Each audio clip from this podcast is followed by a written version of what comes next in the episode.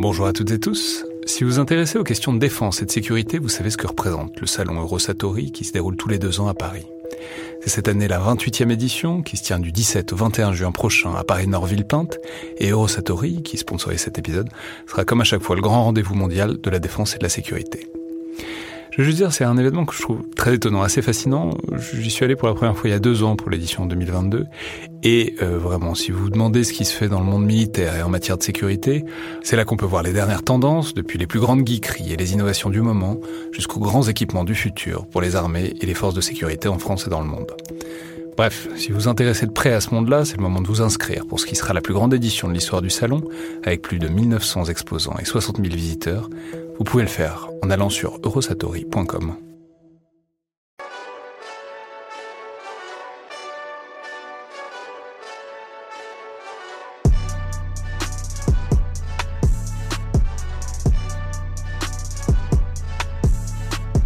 Bonjour à toutes et tous et bienvenue dans le Collimateur, le podcast de l'Institut de recherche stratégique de l'école militaire, l'IRSEM, consacré aux questions de défense et aux conflits armés. Je suis Alexandre Dublin et aujourd'hui j'ai le plaisir de recevoir plusieurs chevaliers Jedi de l'analyse stratégique pour une émission consacrée donc à Star Wars et à la guerre et à la guerre dans Star Wars. Alors tout d'abord Tony Morin, capitaine Tony Morin, chef de la section études et veille du Centre euh, d'études rayonnement et partenariat de l'armée de l'air, doctorant en sciences politiques à l'université de Versailles-Saint-Quentin et auteur il y a quelques années, en 2015, d'un excellent article consacré à Star Wars dans le magazine d'ailleurs partenaire du podcast, DSI, qui est intitulé La chute de l'Empire galactique entre erreurs tactiques et biais cognitifs. Donc bonjour et bienvenue dans le collimateur. Bonjour. Ensuite, une voix déjà connue des auditeurs du podcast, euh, Olivier Schmitt, professeur de sciences politiques et directeur du Center for War Studies de l'Université du Sud-Danemark, qui était venu nous parler déjà il y a quelques mois à la fois des alliances militaires et de l'innovation dans les armées. Bonjour Olivier. Bonjour. Et enfin, une voix qui fait son apparition dans le collimateur, mais que beaucoup d'entre vous connaissent sans doute déjà, c'est Wael, des copains du podcast Damocles, dont je vous parle régulièrement et qu'on a donc la joie d'accueillir pour l'un des crossovers les plus ambitieux de ces dernières années. Donc bonjour Well. Bonjour Alexandre, merci de me, recevoir dans ton superbe podcast. Alors, je vais dire tout de suite que cette émission vient d'une idée qui m'a été suggérée sur Twitter. Je crois que c'était Folle Bavard qui m'avait suggéré l'idée sur Twitter, à l'occasion de la sortie évidemment de l'épisode 9 de la saga, intitulé L'ascension de Skywalker, qui est encore en salle. Et l'idée, c'est donc de faire quelque chose un peu dans l'idée de ce qu'on avait déjà fait il y a quelques mois sur Game of Thrones avec Michel Goya et Jean Michelin, à savoir donc de prendre au sérieux une œuvre de fiction avec l'idée qu'elle dit vraiment quelque chose du réel et en l'occurrence de la guerre. Alors je vais insister un peu là-dessus, mais il y a vraiment quelque chose là-dessous euh, que, je voudrais dire. C'est d'abord le fait est que Star Wars parle essentiellement de la guerre sous toutes ses formes, puisque c'est évidemment dans le titre la guerre des étoiles, même si on peut souligner que c'est probablement la pire traduction de tout le XXe siècle, puisque en français Star Wars ce serait plutôt les guerres de l'étoile ou les guerres galactiques, ce qui certes nettement plus laid, mais enfin, le fait est qu'il y a quand même une très grande pluralité des formes de guerre et de conflits dans Star Wars, et que c'est cette pluralité qui est passionnante. Et surtout, Star Wars s'inspire de la guerre, de guerre historique, et même globalement de faits et de situations historiques. Alors ça va de l'Empire romain à la chevalerie médiévale et aux spiritualités orientales. Et Star Wars les transpose dans un univers fantastique SF, et cette transposition nous permet d'isoler et donc de réfléchir sur certaines dynamiques du fait militaire et guerrier, comme on va le voir. Mais aussi et surtout, ce qui est précieux avec Star Wars, c'est que c'est un référentiel culturel qui est à peu près universellement partagé. Ce qui permet de parler de guerre avec beaucoup de gens qui ne s'y intéressent pas du tout, ou en tout cas pas du tout directement. Alors bien sûr, il y a toujours des gens qui sont passés à côté ou qui détestent Star Wars, mais globalement, il n'y en a pas beaucoup, et même ceux qui n'ont pas vu les films savent euh, globalement de quoi il est question, puisque ça a pénétré évidemment toute la culture populaire. Un exemple typique, c'est notamment la chanson d'Ayam sur l'Empire du côté obscur. Je suis désolé, mais c'est les références de ma génération. Ça me paraît euh, entièrement euh, représentatif de ça. Donc, un des très grands intérêts de tout ça, c'est qu'on peut parler de guerre à peu près avec tout le monde, en parlant et en partant de Star Wars. Et c'est pour ça que ça m'intéresse beaucoup d'investir et de réfléchir euh, sur cet univers, en pensant à ce que celui-ci dit de la guerre. Alors j'ai déjà été très long et promis on va entrer dans le vif du sujet, mais je vais quand même vous expliquer un peu comment l'émission va fonctionner. Précisément parce que c'est un univers extrêmement riche, on va surtout se concentrer sur les films, donc les épisodes 1 à 9. Alors je rappelle qu'on compte en partant de la prélogie, donc le tout premier c'est la menace fantôme avec euh, Anakin Skywalker tout petit, en allant donc jusqu'à l'ascension de Skywalker, l'épisode 9, avec en plus les deux films un peu extraits, un peu hors euh, liste, que sont Solo et Rogue One, qui sont entre les épisodes 3 et 4. Même si j'imagine bien que certains d'entre vous euh, feront appel à leur érudition sur ce qu'on appelle l'univers étendu de Star Wars, avec donc les livres, avec la série The Mandalorian, The Mandalorian, pardon, avec le dessin animé Clone Wars, etc., etc., etc. Mais je vais essayer qu'on reste toujours clair et qu'on explique bien distinctement, sans partir dans une discussion trop geek et trop hermétique.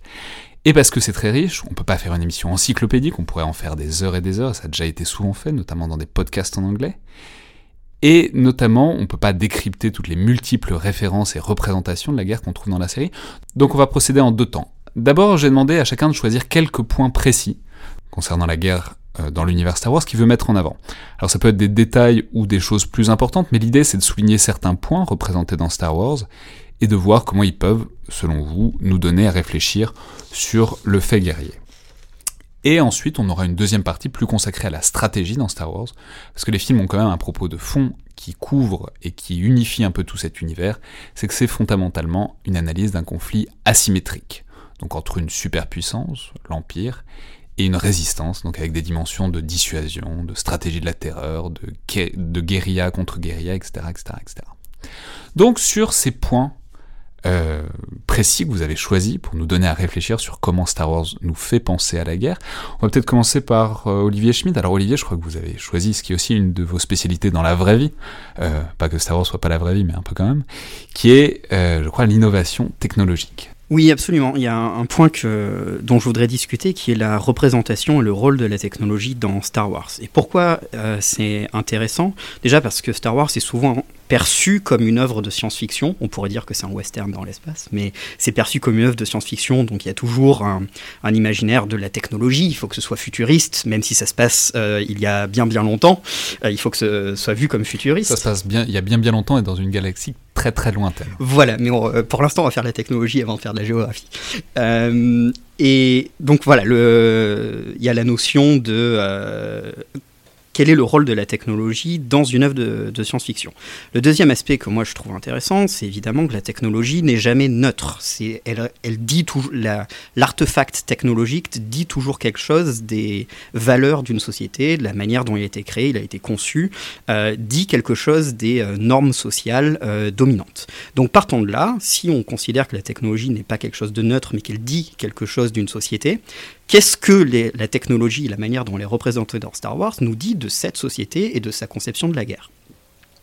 La première chose, c'est que les technologies dans Star Wars qui sont les plus, les plus avancées sont systématiquement des technologies létales.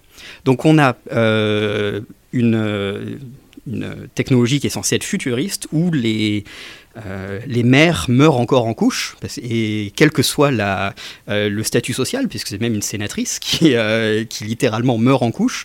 Par contre, dès qu'il s'agit de technologie létale, c'est immédiatement avancé et sophistiqué.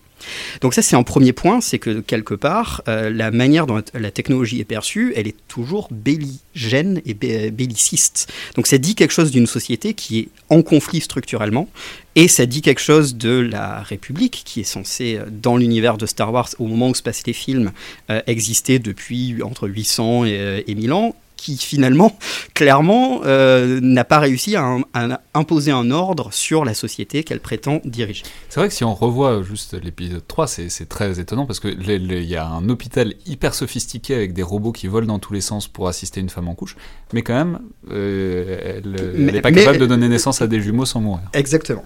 Et c'est euh, représenté pour moi dans l'opposition, en tout cas le, partenariat entre C3PO et R2D2, parce que si on y pense... C3PO et R2D2, rappelons, qui sont les deux droïdes qui accompagnent euh, notamment toute la deuxième trilogie. Exactement. Et euh, C3PO, si on y pense, il est formidable comme outil. C'est un, droïde qui est capable de parler l'intégralité des langues connues de la galaxie. En termes d'outils diplomatiques, il, littéralement, il permet d'atterrir n'importe où et de créer des contacts. Mais qu'est-ce que c'est? C'est le personnage comique. C'est celui qui est agaçant, qui est désagréable. R2D2, en l'occurrence, qui est le droïde qu'on aime bien parce qu'il est rigolo, il est attachant, c'est c'est le couteau suisse le plus utile de la galaxie. Il sert à tout. Il sert à faire du hacking, il sert à faire de la direction et euh, du guidage pour les, euh, pour les pilotes de chasse euh, dans, dans l'univers de, Star Wars, et il a été conçu comme outil guerrier. Donc je trouve que cette opposition entre ben, quelle est la technologie qu'on valorise, c'est celle qui va être guerrière, et en soi intéressante, elle nous dit quelque chose de, cette société. Ouais, vous voulez rebondir? Euh, Oui, euh, je rejoins pas mal des points soulevés par, euh, le professeur Schmitt. Je, juste une petite nuance euh, dans le fait que la technologie dans Star Wars n'est pensée que comme un outil guerrier. Euh, par exemple, en termes de prothèses médicales et de soins médicaux, il y a quand même de très très importantes avancées euh, en pointe dans, dans, dans, cet univers. On pourrait citer bah, à la fin de l'épisode 3 le pauvre Anakin Skywalker qui par un malheureux concours de, circonstances, se fait un petit peu découper en rondelles, puis un peu carbonisé, et pourtant, vu qu'il avait la niaque, il a réussi à survivre, et grâce à... comme quoi, quand on veut, on peut. Hein. Voilà, quand on veut, on peut, et je reviendrai là-dessus juste après. Il y a quand même, d'un point de vue médical, un, niveau technologique quand même assez important par rapport aux, prothèses, etc., etc. Autre chose, euh, je pense que la mort de, de Padmé Amidala dans, dans l'épisode 3, toujours, n'est pas trop une question de, déficit de soins, mais plus euh, justement euh, mort par, par chagrin d'amour. Ah ben, on va, on va pas, on va pas commencer à nuancer nos hypothèses outrancières, sinon cette, émission part très mal.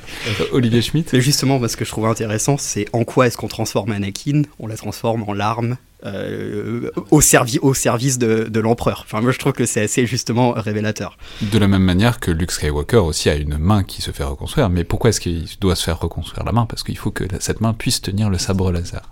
Exactement. Olivier Schmitt?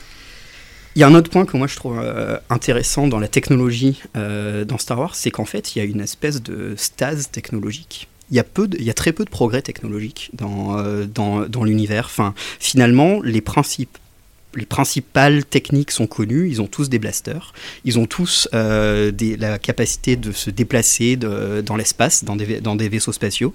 Et si on regarde les technologies... Vous voulez dire entre la prélogie, donc euh, entre la première trilogie et les derniers épisodes, c'est-à-dire, bon, il se passe, c'est quoi C'est une sorte 30, 40 ans. C'est Voilà, c'est vrai que oui, c'est vrai que la technologie. C'est incrémental, mais il n'y a pas de vrai de vraies ruptures euh, majeures.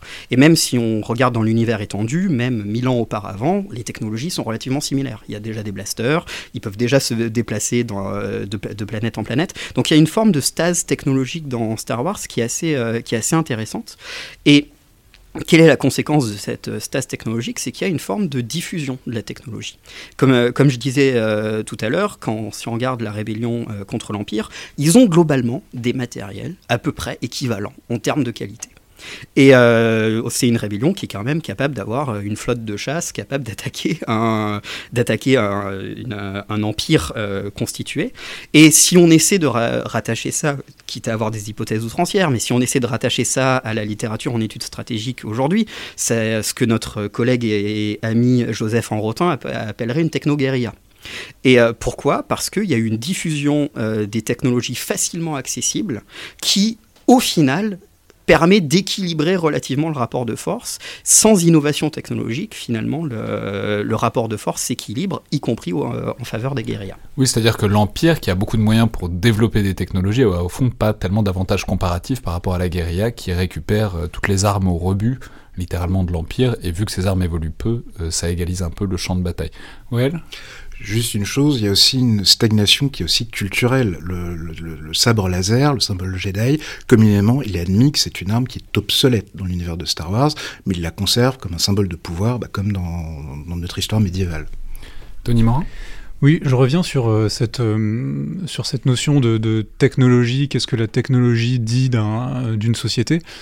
En fait, quand on, regarde un peu l'univers de Star Wars, c'est que bah, Star Wars, c'est même si c'est quelque chose qui a été créé pour les enfants à la base, Star Wars c'est quand même un univers violent quand on, quand on y regarde de plus près. C'est-à-dire qu'il y a des guerres assez fréquentes, alors on ne sait pas vraiment quelle était la situation conflictuelle avant, euh, avant la, prélogie, donc avant l'épisode 1, 2, 3, etc.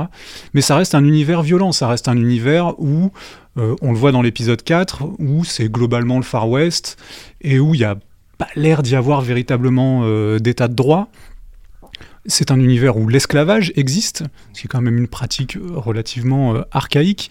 Donc Star Wars est un univers, Star Wars est un univers violent. ça, c'est la première chose que je voulais souligner. Et, quant au... et ensuite, la deuxième chose que je voulais souligner, ça concerne l'asymétrie. Est-ce que c'est vraiment. Est-ce qu'il y a vraiment une asymétrie finalement entre l'Empire et la rébellion? Pas vraiment. Ils ont des matériels d'un niveau relativement équivalent, même s'il y a des différences, et je pense qu'on reviendra là-dessus. Mais il n'y a pas non plus d'asymétrie dans les, dans les buts. Les deux recherchent la même chose. Les deux recherchent le contrôle de la galaxie.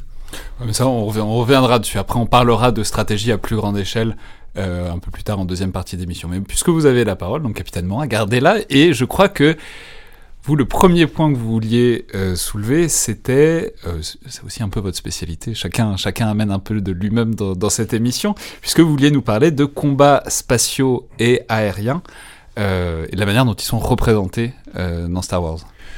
Oui, exactement. Alors, je, vais aller, je vais aller assez vite hein, sur, sur ce point, parce que j'imagine qu'on développera un peu après. Mais pour un peu sortir de cet univers de, de Star Wars, si on revient à la manière dont George Lucas, donc George Lucas c'est celui qui a créé euh, cet univers-là, lorsqu'il euh, crée cet univers, euh, au moins dans, la première phase, hein, dans les années 70, lui il a deux conflits qui reviennent le plus souvent dans, dans, ses notes, hein, ce qui l'inspire au, au, premier plan, c'est la Seconde Guerre mondiale, et ça il y a des indices partout sur cette, euh, sur cette euh, pénétration de la Seconde Guerre mondiale dans la, dans la manière dont sont conçus les vaisseaux, dans la manière dont sont filmés aussi les, vaisseaux. Et la deuxième, c'est euh, qui, qui, se voit un petit peu moins, c'est la, c'est la guerre du Vietnam.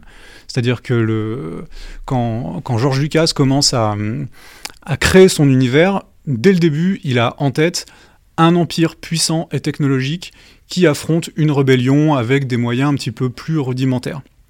Donc déjà sur ces, deux aspects, on a ces deux conflits-là qui sont, très présents, mais la Seconde Guerre mondiale est vraiment dans ce qu'on voit à l'écran, euh, c'est vraiment, je pense, le, conflit, en tout cas pour la trilogie, euh, les épisodes 4, 5, 6, c'est vraiment le conflit le plus, euh, le, le, plus important. Euh, et, d'ailleurs, petite anecdote, cette fois-ci là encore, je, me permets de, sortir un petit peu de, l'univers de la diégèse de Star Wars. Petite anecdote de tournage, il faut savoir que dans première version, euh, la première version du film qui le montre à ses producteurs et à certains de ses collègues, les effets spéciaux ne sont pas euh, finalisés. Et qu'est-ce qu'il fait? Il, euh, À la place des scènes de bataille spatiale, il montre des images de documentaires de la Seconde Guerre mondiale. C'est-à-dire qu'il faut imaginer le film Star Wars tel qu'on le connaît, sauf qu'à la place des batailles spatiales, ce sont des images de documentaires de la Seconde Guerre mondiale. Et quand il donne comme consigne à ses équipes techniques chargées des effets spéciaux, il leur montre des images de documentaires de la Seconde Guerre mondiale, de combats aériens, en leur disant voilà, je veux ça, mais avec des vaisseaux. Donc ça c'est le, ça c'est le, premier aspect, c'est euh, l'importance de la Seconde Guerre mondiale. Juste euh, pour dire, en, revoyant, euh, parce qu'évidemment, j'ai jamais autant bossé pour un podcast que la France, ça m'a jamais pris autant de temps, quoi. Et en le revoyant, ça m'a frappé à quel point l'univers de Star Wars et l'univers vraiment des armes, c'est vraiment l'univers de l'aéronaval. C'est incroyable. J'avais jamais tilté à quel point la, la, la, la enfin, le parallèle avec euh, ce qui est de la marine, enfin je veux dire, j'ai revu euh, il y a pas longtemps l'épisode 8, ah, déjà, tous les vaisseaux, euh, tous les vaisseaux, ça se pense en combinaison avec des chasseurs, donc ça renvoie évidemment au porte-avions. Mais même tous les grands vaisseaux, on les appelle des destroyers, on les appelle des cruisers, donc des croiseurs et des, des destroyers. Ils sont même allés dans l'épisode 8, je me souvenais pas du tout de ça. Toute la première scène de bataille, il s'agit de, de, tuer un vaisseau qui s'appelle un dreadnought, c'est-à-dire c'est vraiment le, c'est vraiment le cuirassé, c'est le premier cuirassé.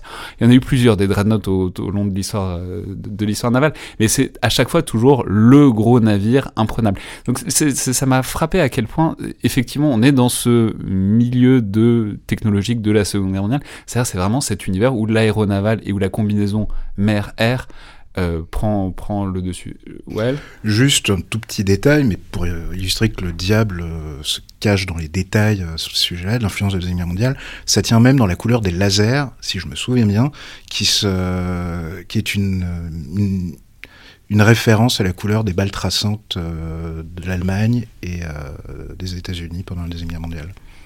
Olivier Schmitt? Oui, juste sur le point, sur euh, le parallèle avec la marine et l'aviation, je pense pour le coup que c'est pas nécessairement spécifique à Star Wars. Dans la, dans la littérature de science-fiction, notamment dans les space opéras, c'est assez souvent qu'il y a des parallèles justement avec, euh, avec la marine et, euh, et, et l'aviation, et c'est assez rare au final les œuvres de science-fiction. On peut penser à Robert Heinlein euh, dans Starship Troopers, enfin dans le roman, pas dans la manière dont le film a été, a été fait, mais même, même, si on pourrait parler du film. Mais c'est assez rare les œuvres de science-fiction qui se basent plus sur les troupes terrestres. C'est souvent l'aspiration maritime et aérienne. Bah, si je vais reprendre la parole là-dessus, simplement pour une raison très simple, qui est que dès qu'on parle d'espace, en fait, la seule équivalent avec l'espace, euh, c'est la mer, puisque c'est le seul espace où on ne peut pas vivre en dehors de son vaisseau. Exactement. Tony Morin? Euh, oui, non, pour continuer dans cette idée de, de parallèle, regardez les, les combats spatiaux. C'est des combats de la Seconde Guerre mondiale. Les lasers, en réalité, c'est pas des lasers, c'est comme disait Well, c'est des, des balles traçantes. Regardez comment se configurent, comment se déroulent les, euh, les grosses batailles de l'univers Star Wars, des films. Regardez la bataille qu'on voit au début de l'épisode 3, regardez la bataille qu'on voit à la fin de l'épisode 6. Ce sont des batailles aéronavales. Vous avez de deux côtés des vaisseaux euh, relativement importants, desquels s'échappent, sortent des vaisseaux de taille plus réduite, qui s'affrontent dans des combats. Euh, ces vaisseaux, d'ailleurs, regardez comment évoluent les flottes. Elles évoluent sur le même plan, elles évoluent sur le même axe. Euh, et ça va même plus loin puisque. Qu'est-ce les... que vous entendez par sur le même axe eh bien, elles sont. Euh, alors, j'essaie de mimer avec mes mains, mais euh, forcément, c'est pas très, c'est pas très, c'est pas très radiogénique. Mais elles sont sur un, elles sont sur une même ligne au final. Elles sont sur un même plan horizontal. Il n'y a pas une, il y a pas une, une flotte qui serait, disons, euh, sur euh, l'axe des X et une autre flotte qui serait sur l'axe des Z qui lui arriverait par au-dessus, par exemple. Ouais. Juste là-dessus, et c'est assez intéressant, dans la, la bataille de l'épisode 2 entre la Fédération du Commerce, ou l'épisode 3 entre la Fédération du Commerce et l'armée des clones nouvellement créée, c'est la bataille qui est au tout début, si je me souviens bien, avec le général Grievous. Euh, justement, ça jure un peu par rapport aux autres batailles d'univers Star Wars parce qu'on a des vaisseaux qui sont dans différents plans. Et d'un point de vue de la perspective, c'est quelque chose qui change un peu et qu'on voit pas vraiment dans la, la, dernière trilogie qui vient de sortir. Eh bien, encore une fois, Well, vous avez la parole, gardez-la et indiquez-nous donc euh, quel est votre premier point. Et je crois que, enfin, décidément, ch chacun apporte ses obsessions. Vous, elle, c'est d'abord le complexe militaro-industriel de l'Empire qui a retenu votre attention puisque vous êtes vendu au grand capital, comme chacun sait. Tout à fait, tout à fait. Je suis un, idiot utile du, complexe militaro-industriel, que ce soit dans Star Wars ou dans la vraie vie, comme on dit. Euh, donc, euh, je viens avec. Enfin, je parle des choses que je connais à peu près. Euh, ce qui m'intéresse, en fait, là, le point que je vais évoquer, c'est l'adéquation, en fait, du complexe militaro-industriel de l'Empire, qui est un, une immense machine. Hein. Par exemple, Quad Drive Yards dans l'univers de Star Wars, c'est la plus grosse entreprise de l'univers de Star Wars. C'est un immense chantier donc, spatial. Donc là, on est dans l'univers étendu. univers étendu, mais on, on, a quelques évocations, notamment dans le spin-off euh, euh, Rogue One justement où la planète Casino où ils sont, c'est justement des profiteurs de guerre, etc., qui vendent un peu de Alors ça, si je peux me permettre, c'est pas Rogue One, c'est euh, l'épisode 8. Ah, c'est l'épisode 8, pardon. Donc les derniers Jedi. C'est ça de faire aussi des franchises aussi. Euh, pardon. Et euh, ce qui est assez intéressant, c'est que, à mon sens, il y a pas mal de critiques quant au fait que voilà, les chasseurs taille sont inférieurs aux, X-Wing, par exemple, d'un point de vue euh, pied à pied, ce qui est totalement vrai. Mais à mon sens, ça se... Donc les TIE Fighters, on va le rappeler, Voilà, sont les chasseurs, sont les espèces de, de, de, bou- avec- de boules avec deux pales, une pale de chaque côté de l'Empire, Voilà. et les X-Wing sont les chasseurs de la résistance parce qu'ils ont des ailes à géométrie variable mais en X. Voilà, tout à fait, pardon. C'est un, un, quoi? C'est un F-14 avec un X en fait. C'est un Tomcat avec un X globalement. Ouais, Ça geek sur plusieurs plans, c'est assez compliqué. Ouais. allez-y, Donc, quelle est, la, quelle est la doctrine de l'Empire? Elle est définie par le grand Moff Tarkin. Les grands Moffs, c'est l'une des autorités politiques les plus élevées de l'Empire, ils ne répondent qu'à l'empereur. Dans l'épisode 4, euh, Un Nouvel Espoir, il explique à, à, Leia, si ma mémoire ne me fait pas défaut, que la doctrine de l'Empire, ce n'est pas, et c'est la doctrine Tarkin de son nom, ce n'est pas de, de commander par la force, mais de commander par la peur de la force, la peur de l'emploi de la force. Et quand on regarde les différents euh, systèmes d'armes de l'Empire, on voit que ça préside à leur conception, à leur design. Les chasseurs taille font un bruit, bon, il n'y a pas de son dans l'espace, mais ils opèrent aussi dans l'atmosphère, font un bruit qui est pas sans évoquer le bruit des, chasseurs bombardiers Stuka de la Deuxième Guerre mondiale, de, la Luftwaffe de la Deuxième Guerre mondiale. De la même manière, les, marcheurs de combat, comme ce soit les ATAT ou les ATST qu'on voit, les ATAT on les voit notamment dans, la bataille de Hoth dans l'épisode 5, l'Empire contre-attaque, la bataille d'ouverture, qui est une bataille terrestre dont on parlera sans doute, euh, l'effet psychologique de terreur induit chez les rebelles, est très important et très bien montré dans, dans, dans, dans le film, jusqu'à ce que par un procédé d'innovation frugale, la résistance arrive à bricoler quelque chose pour, pour, pour les défaire. Mais voilà, c'est pas tant la force qui est recherchée que la terreur chez l'adversaire. Si je peux me permettre, les, ces, ces grands marcheurs, euh, je ne sais pas euh, trop ce qu'ils peuvent évoquer d'autres, mais moi ce qui m'évoque, c'est évidemment les, les, éléphants de combat de l'Antiquité qui avaient euh, un usage stratégique, qui avaient surtout un énorme usage euh, psychologique. Oui, simplement, on peut ajouter sur ce, sur ce complexe industriel-militaire que justement ce qu'on voit dans l'épisode 8 donc euh, les derniers Jedi. Et ce qu'on voit justement sur cette planète casino que vous évoquiez, c'est il y a un passage extrêmement beau. Donc c'est une place, euh, on va rappeler que c'est une planète casino où euh, beaucoup de, gens qui ont beaucoup d'argent viennent jouer de l'argent et viennent jouer aux courses. Et il y a une phrase de dialogue à un moment qui dit qui ça peut être ces gens-là? Bah, Il y a qu'une seule, un seul type de personne qui peut avoir autant d'argent que ça. C'est forcément des industriels de l'armement. Et de fait, on voit après euh, quand il commence à voler un vaisseau, euh, donc euh, c'est fine et rose. C'est fine et rose, pardon, ouais. Quand il, on voit que donc il vole un vaisseau d'un industriel de l'armement et on voit qu'il fait des vaisseaux à la fois pour l'Empire, il fait à la fois des Tie Fighters et des croiseurs et il fait en même temps des X-wing pour la résistance, ce qui renvoie au fait que les industriels de l'armement ont souvent des positions, ont souvent une, une, capacité à négocier avec beaucoup de gens. Capitaine Morin? Oui, par rapport à ce que disait euh, Wael sur la doctrine euh, Tarquin, ou Tarkin, je sais même pas comment ça se prononce exactement. ce qu'il faut savoir, c'est qu'à la base, les, films originaux, il y, a très très peu d'exposition en fait. Vous, regardez les, films épisodes 4, 5, 6, etc. On sait très peu de choses sur l'univers. Et c'est ensuite qu'il y a eu cet univers étendu qui vient un peu boucher tous les trous. Et cette histoire de, doctrine, euh, de doctrine Tarkin, euh, c'est là-dedans. Mais c'est vrai que c'est, je pense aussi une des forces de l'univers Star Wars, c'est d'avoir un, et qu'il y a bah, du son dans l'espace, par exemple. C'est-à-dire que c'est quelque chose où il y a, très très peu d'exposition, très très peu d'explications sur comment fonctionne l'univers. Euh, on a voit jamais la population civile, par exemple, très peu la, population civile dans, les, Star Wars. Et je reviens sur les, euh, industriels qu'on évoquait.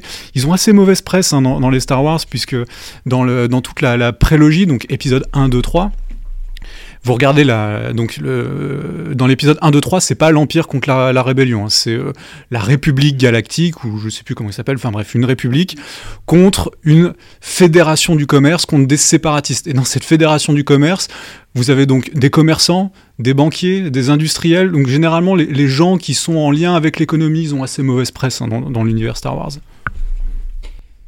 Ok, très bien. Alors moi, je vais juste dire un, truc rapidement, puisque chacun vient avec ce qui l'intéresse. Moi, je dois dire ce qui m'intéresse particulièrement. C'est un point, je vais peut-être être plus rapide, mais c'est entre l'épisode 2 et l'épisode 3. Ce qui m'intéresse beaucoup, c'est le commandement, et surtout la manière dont les Jedi interagissent avec euh, tout le monde et surtout ce que je trouve euh, fascinant alors évidemment moi je travaille de plus en plus sur l'histoire du commandement donc c'est quelque chose qui m'intéresse mais notamment dans l'épisode 2 et l'épisode 3 c'est la manière dont les Jedi que les Jedi ont de ne notamment dans l'épisode 3, de ne pas du tout interagir avec tous les soldats qui forment euh, leur force, à savoir, bon, en l'occurrence, les clones.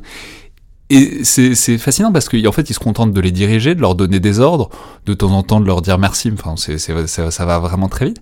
Et ce qui est en fait exactement tout ce qu'il faut pas faire en termes de commandement, enfin que ce soit un chef de bataillon, un commandant, un général, c'est le paroxysme de, euh, de, de, de, tout ce qu'il faut éviter. C'est-à-dire d'avoir un chef qui est complètement déconnecté de ses hommes, puisque quand un chef est déconnecté de ses subordonnés, c'est là que les ordres sont logiquement remis en question d'une manière ou d'une autre, et c'est là surtout qu'il n'y a pas de culture commune, il n'y a pas de sentiment d'appartenance commun, ce qui est bon très propre, ce qui est assez logique dans l'esprit de ce que sont les Jedi, euh, puisque c'est une force d'exception, etc. Ça, on reviendra peut-être là-dessus.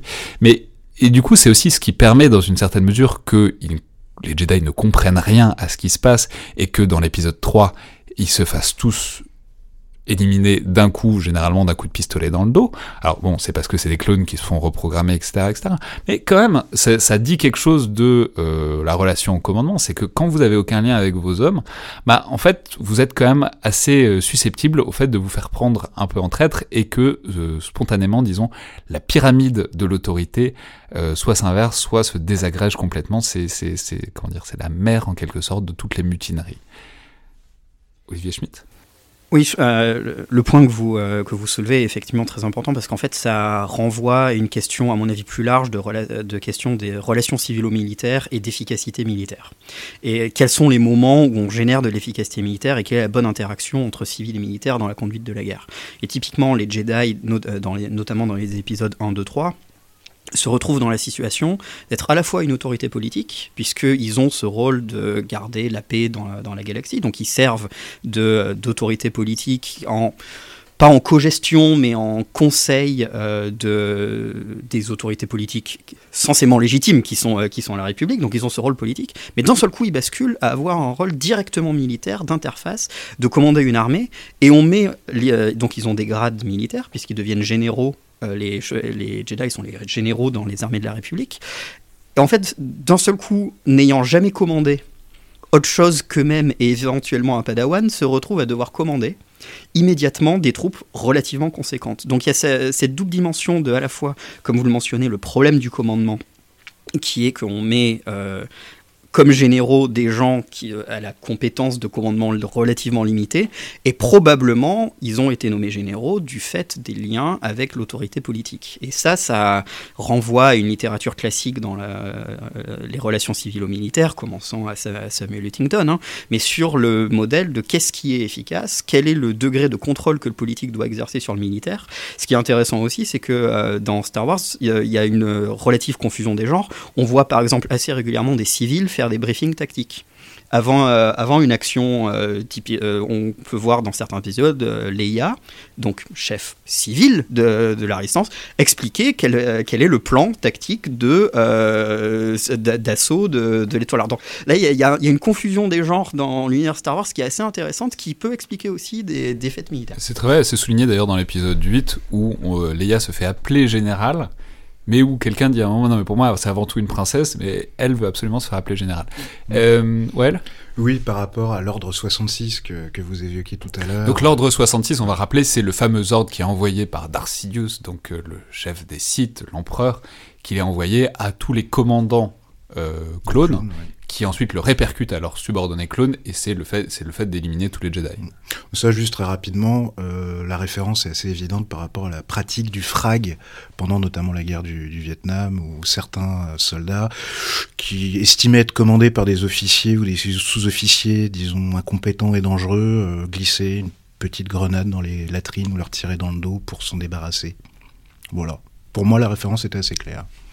Quelqu'un sait pourquoi c'est 66 il, doit y avoir des, Je sais pas pourquoi c'est 66. Par Tony contre, euh, une, euh, une des références de cet ordre 66, à mon enfin moi, ça me fait plutôt penser à la nuit des longs couteaux. Oui aussi. Où euh, donc cette cette soirée où tous les, les généraux SA sont sont éliminé par euh, la, la, garde rapprochée d'Adolf Hitler. Mais là aussi, il y a énormément de. C'est comparer les Jedi à des, à des SA, c'est ambitieux. Mais, mais, mais ça vient d'être d'accord. Dans, dans l'univers, ça marche, hein, parce que c'est une, une force de, c'est une force politico-militaire qui a aussi un rôle de police au service de, de l'autorité euh, politique. Et quand il y en a plus besoin, il faut s'en débarrasser. On peut ajouter juste très rapidement là-dessus que par ailleurs, c'est pas inintéressant de le fait que justement les Jedi soient complètement hors autorité, soient un corps d'exception qui ne répondent à personne, ça renvoie peut-être aux aporites d'une ils sont d'une professionnalisation euh, trop large de l'armée, c'est-à-dire de militaires qui sont complètement séparés de la population et de la distance qui peut se créer en termes d'image de ces militaires, puisque on voit que euh, dans l'épisode 3, il y a une grosse offensive de communication pour dire que les Jedi en fait veulent détruire la République, qui a l'air d'assez bien prendre, puisque une population militaire et une population qui a du pouvoir qui est complètement séparée du reste de la population peut assez facilement la représenter comme euh, séditieuse et voir qu'il veut faire un coup d'État. Ce qui, par ailleurs, on pourrait argumenter que c'est pas faux et que les Jedi veulent, voulaient vraiment faire un coup d'État à la fin de l'épisode 3. Olivier Schmitt Et je pense que là, effectivement, il y a cette dimension, mais sur ce point-là, il faut pas oublier que les Jedi sont un ordre qu'on peut qualifier de religieux ce sont fondamentalement des moines soldats. Et donc du coup, il y a une euh, dimension idéologique euh, de leur ordre qui, à un moment ou à un autre, peut rentrer en conflit avec l'autorité politique. Qu'on trouve l'autorité politique légitime ou pas, qu'on estime que euh, Darth Sidious, qui en l'occurrence vient de l'ordre opposé, donc il y a la dimension de toute façon de conflit de religion dans, qui est sous-jacent dans l'intégralité de l'univers de Star Wars. Mais pour revenir à cette dimension spécifique, les Jedi sont en ordre de comparable aux Templiers en fait. C'est un ordre de moines soldats et qui ont du coup cette position un peu euh, spécifique dans, euh, dans, euh, dans l'univers et dans l'articulation avec le politique. Et c'est pas très différent de Philippe le Bel et de la manière dont l'ordre Templier a été traité. Et la référence est même d'ailleurs très claire, puisque effectivement, évidemment que les ordres de chevalerie sont la référence directe pour les Jedi, et inversement, les Sith, qui sont les pendants, sont évidemment des, des références directes à la pyramide euh, euh, féodale, puisque on les appelle lords, ils ont des titres de noblesse, donc c'est vraiment d'un côté la noblesse contre de l'autre côté la noblesse non affichée et une fraternité que sont les Jedi. musique qui en ce lieu paraît irréel. C'est le côté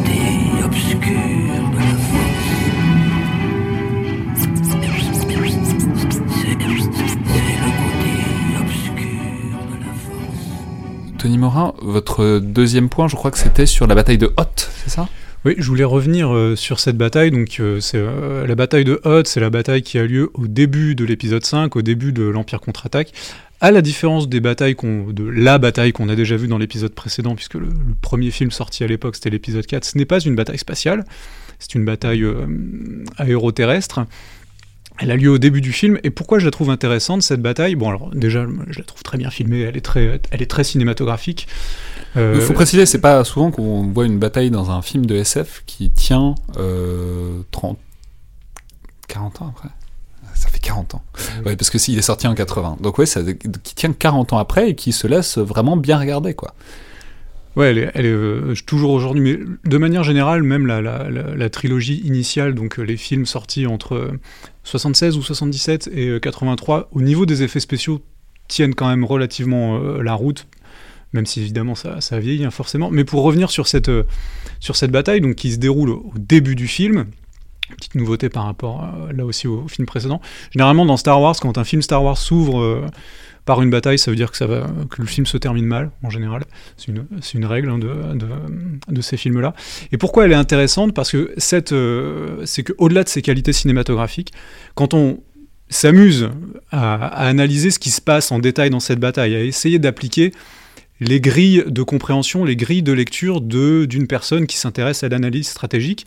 Bon, non seulement on se rend compte qu'il y a beaucoup de choses quand même qui vont qui vont pas hein, dans cette bataille, mais ce que moi j'ai trouvé hein, dans la manière dont c'est organisé, mais moi, ce que j'ai trouvé intéressant, c'est que. J'adore ça. C'est le moment que j'attendais. C'est le, moment où on va dire que les plans de la résistance étaient ni fait ni à faire. C'est ce qui, est, ce qui est parfaitement ah, mais Alors, pas que la résistance. Hein, pas, que la, pas, que la, résistance. Hein. Bon, peut-être qu'on va, peut qu'on va développer un peu. Mais euh, bon, après, après tout, on est au cinéma. Hein. Le but, c'est de faire du spectacle. Là, en l'occurrence, ça marche. Mais d'un point de vue stratégique ou tactique, c'est pas génial. Mais là où je trouve que c'est vraiment intéressant, c'est que bon, cette bataille, elle a lieu au début du film. Le film nous la présente comme bah, c'est une, une défaite des rebelles. Moi, j'ai un peu le postulat inverse, c'est qu'en réalité, euh, en appliquant les grilles de l'analyse euh, tactique, de l'analyse militaire, stratégique à cette bataille, en réalité, on se rend compte que la bataille de Hoth, c'est une défaite pour l'Empire. C'est une défaite pour l'Empire, pourquoi? Puisque euh, l'objectif des rebelles, ce n'est pas d'affronter l'Empire, c'est de fuir ils savent très bien qu'ils vont pas pouvoir résister à, un assaut euh, frontal de l'Empire. Leur objectif, c'est de fuir. Et ils y arrivent. Ils y arrivent. L'Empire débarque, certes, ils détruisent la base, mais ils loupent leurs objectifs principaux, qui sont, alors pour les militaires de l'Empire, d'empêcher les rebelles de fuir. Les, les rebelles, en tout cas de ce qu'on voit à l'écran, semblent percer le blocus impérial sans trop de difficultés. Et l'objectif plutôt personnel de, Dark Vador qui est impliqué à la fin de la bataille, qui est de capturer Luke Skywalker, donc le héros hein, de, la première trilogie de Star Wars, échoue, euh, euh, Dark Vador aussi échoue. Donc en réalité, lorsqu'on commence à s'amuser à déconstruire cette bataille avec euh, ces outils-là, avec les outils de l'analyse stratégique, on se rend compte qu'on on peut renverser l'explication, le sens que donne le film à la bataille. D'une défaite, en réalité, et eh ben ça devient, peut-être pas une victoire, mais en tout cas, une non-défaite pour les rébellions, et de manière certaine, une défaite pour l'Empire. Alors moi je vais faire une hypothèse parce que c'est effectivement c'était déjà un, disons une thèse centrale de votre article dans, dans, DSI dont on a parlé et je trouve ça très intéressant. En même temps,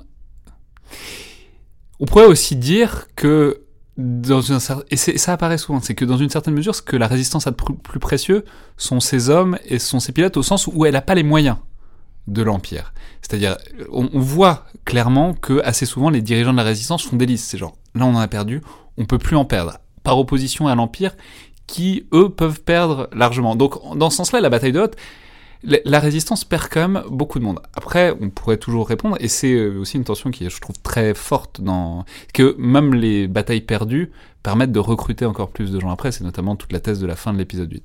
Mais allez-y, vous vouliez. Non, non, oui, ah effectivement, ils sont surclassés euh, tactiquement par les, forces de, de l'Empire, mais ils parviennent à sauver l'essentiel. En tout cas, de ce que nous montre le film, ils n'ont pas de, de perte très importante. Tout le leadership de la résistance enfin de la rébellion plutôt, euh, parvient à s'échapper, et il semblerait qu'ils arrivent aussi à évacuer une grande partie de leur matériel, puisqu'à la fin du film, de l'Empire contre-attaque, donc, on voit que les, rebelles ont une flotte, bon, certes pas équivalente à celle de l'Empire, mais qui est quand même assez, euh, assez importante, qui ne semble pas avoir trop, euh, trop souffert. Ouais. Une chose, euh, un point qui, me semble particulièrement intéressant, c'est le fait de souligner, comme mon camarade vient de le faire, le fait que Dark Vador, par exemple, n'a pas forcément le même agenda que celui de l'Empire. Le fait que même l'empereur n'est pas forcément le même agenda que celui de son propre empire.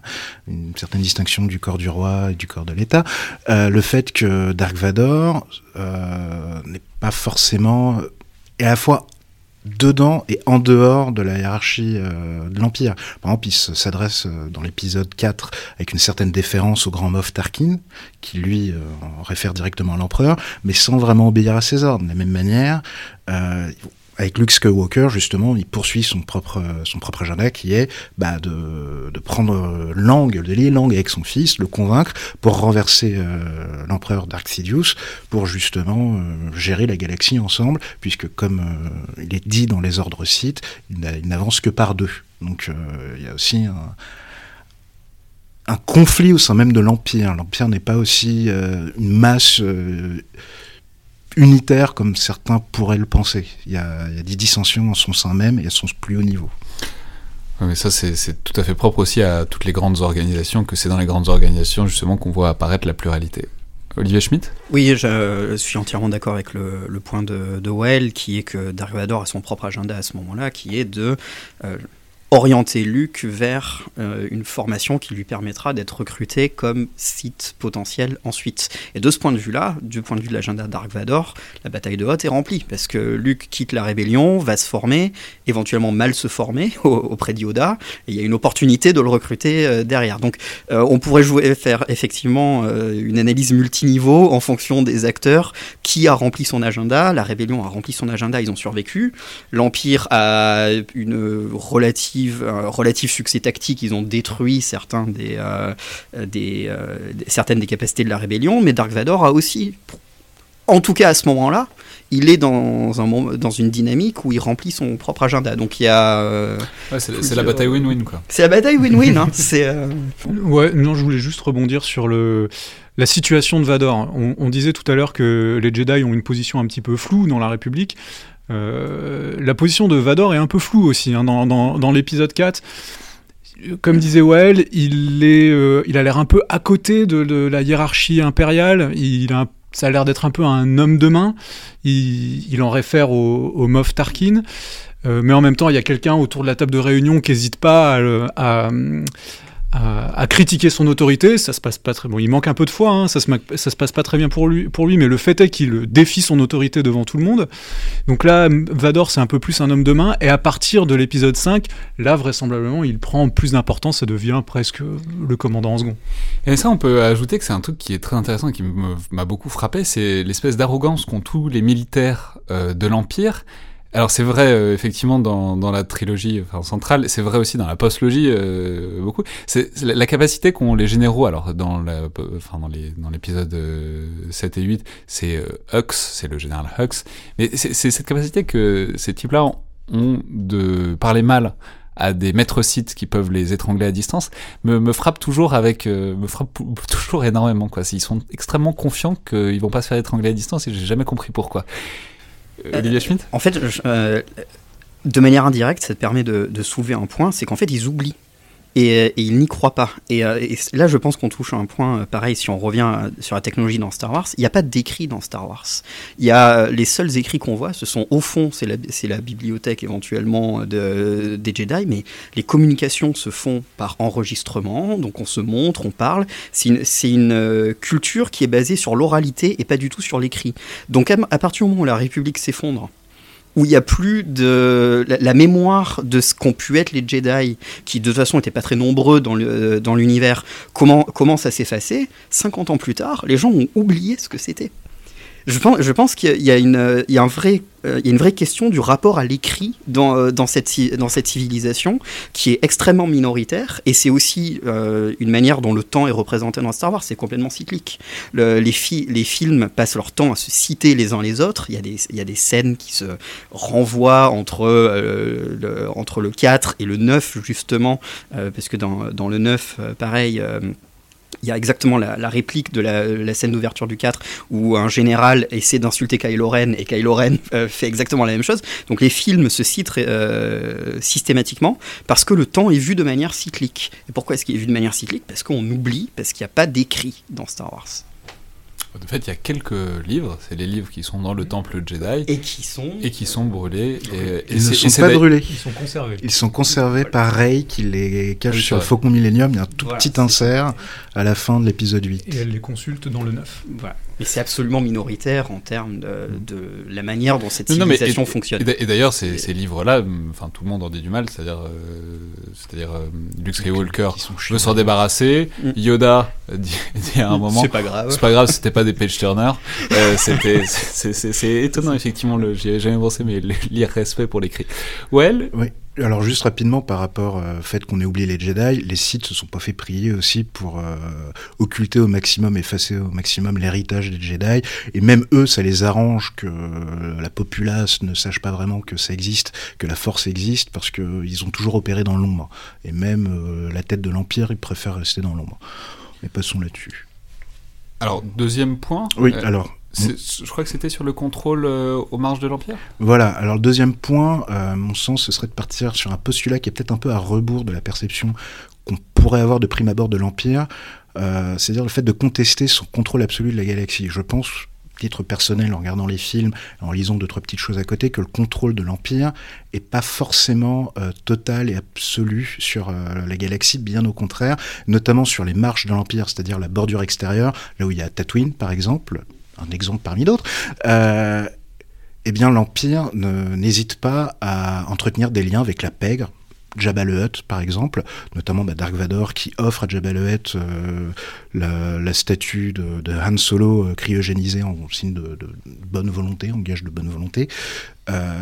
ils aiment bien cultiver ce, genre de supplétif ou le fait de, recourir à des, à des contracteurs, enfin des, chasseurs de primes, à l'instar de, Boba Fett, pour euh, aller traquer Luke Skywalker et, ses camarades dans la, deuxième trilogie.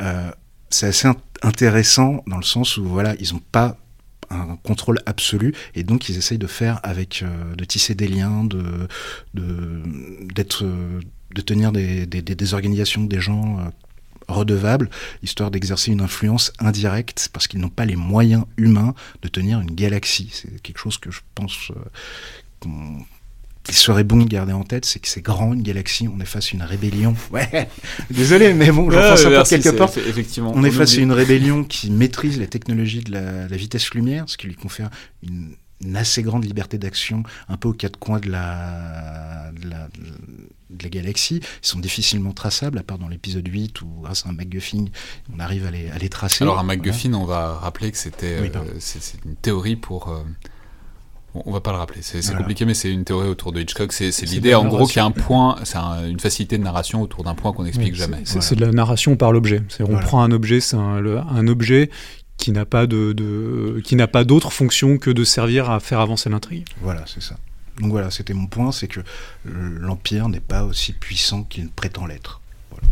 Euh, ce, qui, Schmitt ce qui accessoirement renforce la théorie que Star Wars est fondamentalement un western dans l'espace et qu'il s'agit de, de contrôler les grands espaces ou pas. Alors Et ça, je j'ai dit qu'on la qu'on n'allait pas faire trop de références, mais s'il y avait un endroit où ça, ça, ça, c'est, avec une, ça éclate incroyablement, c'est dans la série The Mandalorian, tout où ce qui n'est une série qui n'est littéralement qu'un western euh, dans l'espace, avec euh, un nombre de scènes et de plans qui sont copiés de classiques du western, qui est absolument invraisemblable. Euh, bon, importe. Fin de la Euh, parenthèse. fin de la Et avec un épisode entièrement calqué sur les, les sept mercenaires, même si Mhm. lui-même était calqué sur les sept samouraïs. Voilà. Mais bref, voilà. Mais c'est voilà, euh, Star Wars, c'est plein de choses. Lucas disait que c'était de la fantasy dans l'espace. Là-dessus, il y a du western beaucoup, il y a de la SF, il y a un peu de film noir, il y a du peplum dans l'épisode 1 notamment.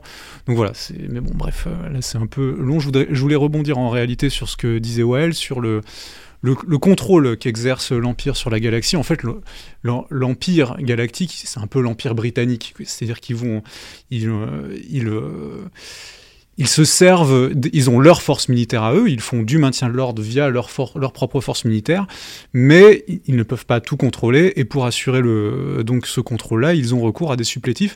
Et là, moi, je ça me permet de retomber sur une, une doctrine de l'Empire britannique euh, qu'ils ont notamment utilisée durant l'entre-deux-guerres en Irak, l'air control. La doctrine de l'air control, qui était en fait pour eux le moyen de faire du maintien de l'ordre via la Royal Air Force. Et ils ont fait ça notamment. C'est euh, quoi, c'est quoi cet air control L'air control, c'était une manière de faire du maintien de l'ordre pour l'Empire britannique euh, dans ses colonies et notamment en Irak. Je, vous le, de- je le fais de manière extrêmement succincte. Et pour moi, Mais l'Empire. de quoi Juste en contrôlant les airs, juste en contrôlant. Oui, oui, oui, c'est-à-dire via la mobilité, euh, et notamment dans une zone un peu difficile d'accès comme peut l'être le désert, c'est se servir de la mobilité que procurait l'avion, alors l'avion des années 20 à 30, pour faire euh, du contrôle des populations, pour faire, euh, du, pour faire du maintien de l'ordre en fait.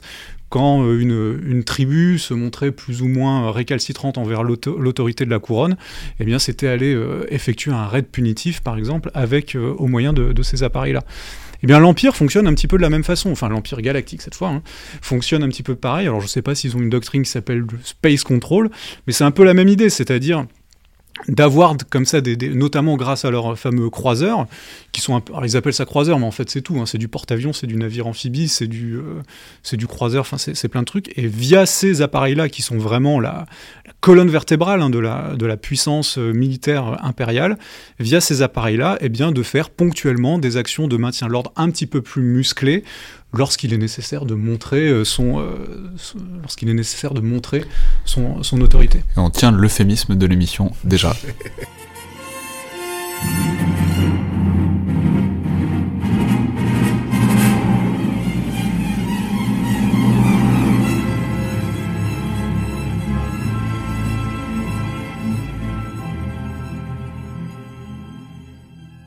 Bon, donc maintenant, comme je l'ai dit, j'aimerais qu'on réfléchisse au-delà de toutes ces transpositions, qui évidemment sont très riches, au tableau et à la stratégie d'ensemble. Ce que je veux dire par là, c'est que s'il y a bien un truc qui fait aucun doute dans la trame globale de Star Wars, c'est que c'est un conflit dissymétrique, ou en tout cas perçu comme dissymétrique, entre une superpuissance et des forces euh, de résistance. Je peux d'ailleurs recommander un excellent ouvrage d'analyse stratégique de tout ça en anglais qui s'appelle Strategy Strikes Back, qui était sorti il y a quelques années. Même euh, quelques courts podcasts qui vont avec. Mais euh, tout ça, cette configuration, c'est vrai dans toutes les configurations. C'est- C'est-à-dire même dans la prélogie, donc dans les épisodes 1 à 3, avant qu'il y ait un empire. euh, alors d'une part, il y a déjà le souvenir d'une époque où les Sith régnaient sur la galaxie, mais ce qui est ce que veut rétablir Palpatine, mais surtout, même il y a déjà les mêmes problèmes qui se posent déjà, puisque le fond de l'intrigue, c'est qu'à ce moment-là, la République lutte contre des forces euh, séparatistes, donc la Fédération du Commerce et le comte Doku, et c'est en prenant le prétexte de cette lutte contre les forces séparatistes qu'on arrive à l'Empire. Mais ensuite, ça devient encore bien plus clair, et on a beaucoup dit que l'Empire, alors il y a la référence euh, à l'Empire britannique qu'on n'avait pas forcément, mais on a beaucoup dit que ça représentait évidemment l'Empire romain, alors c'est les jeux du cirque, etc., puis c'est l'idée de la Pax Romana, etc., mais aussi beaucoup les États-Unis dans et après la, Seconde Guerre mondiale. Il y a évidemment euh, la notion d'une méga puissance contre laquelle il faut lutter euh, malgré le décalage de moyens, mais il y a aussi l'idée d'une arme absolue, donc l'étoile noire qui peut représenter aussi euh, la bombe atomique, et on peut signaler au passage que tout ça n'est pas fortuit dans la popularité de cet univers qui a été tout de suite lu notamment dans les milieux contre-culturels aux États-Unis dès 1977 et donc dès le premier, la première sortie, comme euh, voilà que l'idée que Star Wars montre une résistance euh, malgré tout victorieuse face à l'empire américain. Donc, bah, je sais pas, est-ce que quelqu'un veut se lancer là-dessus sur la grosse stratégie et sur l'idée, sur la manière dont Star Wars représente, disons, une sorte de dissymétrie des moyens et une sorte de manière dont un, une très grande puissance essaye de gérer ses contestations et euh, ses résistances. Olivier Schmitt? Je pense qu'un point à soulever, en tout cas dans, euh, en tout cas dans les films, c'est euh, c'est de rappeler pourquoi l'Empire est si obsédé par euh, cette rébellion-là spécifique. Et c'est parce qu'elle est aussi en partie constituée de figures charismatiques qui ont un, potentiellement euh, la possibilité de, euh, euh, de devenir des, facteurs de ralliement. Et notamment, les, ces personnalités charismatiques, elles s'incarnent dans la figure de Leia, qui est elle-même euh, la, descendante d'un sénateur de c'est la fille adoptive. On sait que c'est la fille adoptive mais elle le sait pas à ce moment-là. Euh, c'est la fille adoptive d'un sénateur de, de l'ancienne République qui est présenté dans la prélogie et aussi dans euh, la, série télé The Clone Wars comme étant un acteur important de, général le, sénateur Organa le sénateur Organa qui est présenté comme un personnage oui exactement en plus venant d'une planète qui a un, qui a un rôle voilà symbolique euh, assez fort. Et donc, euh, l'un des parce que fondamentalement, si on regarde la, la disparité des moyens, on a, on a toujours l'impression que cette rébellion, elle est quand même, attire la langue, quoi. Je veux dire, en termes, en termes de, de pure masse, on a toujours l'impression qu'elle tire la langue, la manière dont elle est, dont elle est, dont elle est représentée. Et si elle continue à exister, pourquoi? C'est parce que fondamentalement, il y a un soutien populaire potentiel qui existe, qui est fort, parce qu'il existe dans cette rébellion des, acteurs charismatiques. Et euh, je trouve que cette, euh, cette notion de euh, bon, bah, qui, pourquoi l'adversaire? Parce que l'adversaire a un pour l'Empire, l'adversaire, c'est la rébellion, et c'est un problème parce qu'il y a une possibilité de mobiliser la population contre l'Empire existant. Donc voilà. Un autre Non euh, Oui, concernant, euh, concernant ce, rôle de la population dans l'univers Star Wars, c'est jamais vraiment très clair. On ne sait pas, on sait pas quel rôle a cette population. Alors, à part dans l'épisode 9. Dans, dans l'épisode 9, à la fin, on a euh, donc, euh, alors que la situation est désespérée pour la résistance, on a toute une flotte. Pour préciser à ce stade euh, du podcast que ni Well ni moi n'avons vu l'épisode 9, honte sur nous, mais du coup, on est, on est, s'il y avait une caméra, elle, nous verrait en train de nous accrocher à nos sièges, en train d'être prêt à se faire spoiler. malheureusement, je ne peux pas me boucher les oreilles, mais, mais, allez-y. C'est un schéma narratif extrêmement classique, une situation désespérée, on est vraiment au fond du trou, et à la dernière seconde, la cavalerie vient euh, nous délivrer, c'est ce qui se passe dans l'épisode 9. Et là, en fait, ce qui est intéressant, c'est que donc euh, un peu avant dans le film, il y a un des personnages qui part justement essayer de, rallier euh, une des anciennes figures de, la rébellion d'ailleurs, Lando Calrissian, qui part essayer de, rallier les, systèmes à, la cause de la résistance. Et, et, donc il y parvient et on a tous ces gens, et là je fais des guillemets, je mets des guillemets à ces gens, puisque c'est comme ça que le... le non, c'est plus l'Empire maintenant, c'est le dernier ordre. les noms, ils, se demandent, mais d'où vient cette flotte, d'où vient cette armée? Et un des officiers du, du, dernier ordre répond, mais ce sont juste des gens. Donc c'est le seul moment où dans Star Wars, on, on voit qu'il existe peut-être une population et que peut-être cette population aurait un poids politique, aurait un rôle à jouer dans la destinée de la galaxie. Ça c'est très vrai et c'est un truc que j'aime beaucoup notamment dans l'épisode 3, c'est euh, même au moment de la révolution où l'Empire arrive, etc. C'est assez discret mais on voit là en arrière, donc euh, dans, la cité principale qui est la cité de Coruscant, on voit que la ville continue à vivre comme de rien n'était. Les, les, voitures continuent à passer, les gens continuent probablement à aller au travail en bagnole. C'est-à-dire toute l'intrigue, la révolution, le coup d'État. Alors j'imagine bien que c'est parce que les images de synthèse mm. permettaient pas de... Mais bon, peu importe. C'est la ville continue, a l'air de continuer à vivre loin malgré les intrigues de palais euh, qui l'occupent. Mais là, du coup, je peux rebondir sur ce qu'on disait avant sur euh, la force et euh, comment, ça se, comment se fait-il qu'il que y ait plein de personnes comme ça qui semblent avoir oublié ce qu'est la force, mais peut-être parce que nous, en tant que spectateurs, on a cette espèce de vision en tunnel sur ces intrigues de high politics, alors qu'en fait, le, je sais pas comment ils appellent ça, mais le citoyen de, moyen de, la, de la République, bah, il s'en fiche, c'est pas pas ses affaires, ça, ça le regarde pas. Nous, on a l'impression que les Jedi, tout le monde connaît, on a l'impression que la Force, tout le monde connaît, que les intrigues, tout le monde connaît, alors qu'en fait, bah non, peut-être pas. Si, si, je veux juste terminer, il y a un personnage qui est très intéressant pour ça, c'est le personnage de Rey, qui, en tout cas, au début de l'épisode 7, dont on voit qu'elle a une notion très vague de ce que sont les Jedi, de ce que c'est que la résistance, de ce que ça a été. Tout comme Luke. Tout comme Luke au début d'ailleurs. Euh, mais pour autant, comment est-ce qu'elle vit? Elle vit en désossant un ancien euh, vaisseau impérial et en vendant les pièces détachées. Donc ce que je veux dire, c'est qu'il y, y, a une interaction entre le fait que peut-être que la grande politique est, euh, est loin, mais le hardware, il est là. Enfin, c'est-à-dire les, objets et l'argent et, la, ressource monétaire et matérielle que représente l'Empire, quand même, euh, infusent à plein de niveaux différents. Ouais. Alors, il y a deux choses qui m'interpellent euh, par rapport aux relations entre l'Empire, enfin la, la, grande stratégie et le monde civil, un peu, comme on, on vient d'en discuter. C'est d'une part, euh, il n'y a pas de contrôle des armes dans l'Empire. Ils sont tous armés et pas que dans la bordure extérieure. J'ai l'impression que les tout le monde... Non, mais, mais voilà, c'est, je sais pas. Alors, ce que je viens de dire, c'est pas un plaidoyer pro second amendement, hein, entendons-nous bien, euh, mais dans un régime qui se veut quand même euh, autocratique, voire totalement totalitaire, et, le fait qu'il n'y ait pas un semblant de contrôle des armes face à une population qui peut se retourner contre, lui, c'est quand même assez ça interpelle. Et puis une chose, les, Stormtroopers, qui sont censés être l'élite de l'Empire, euh, oui, ils savent pas tirer. Je, je, vois le professeur Schmidt qui, qui hoche la tête. Certes, ils savent pas tirer, mais ils sont censés être l'élite de l'Empire.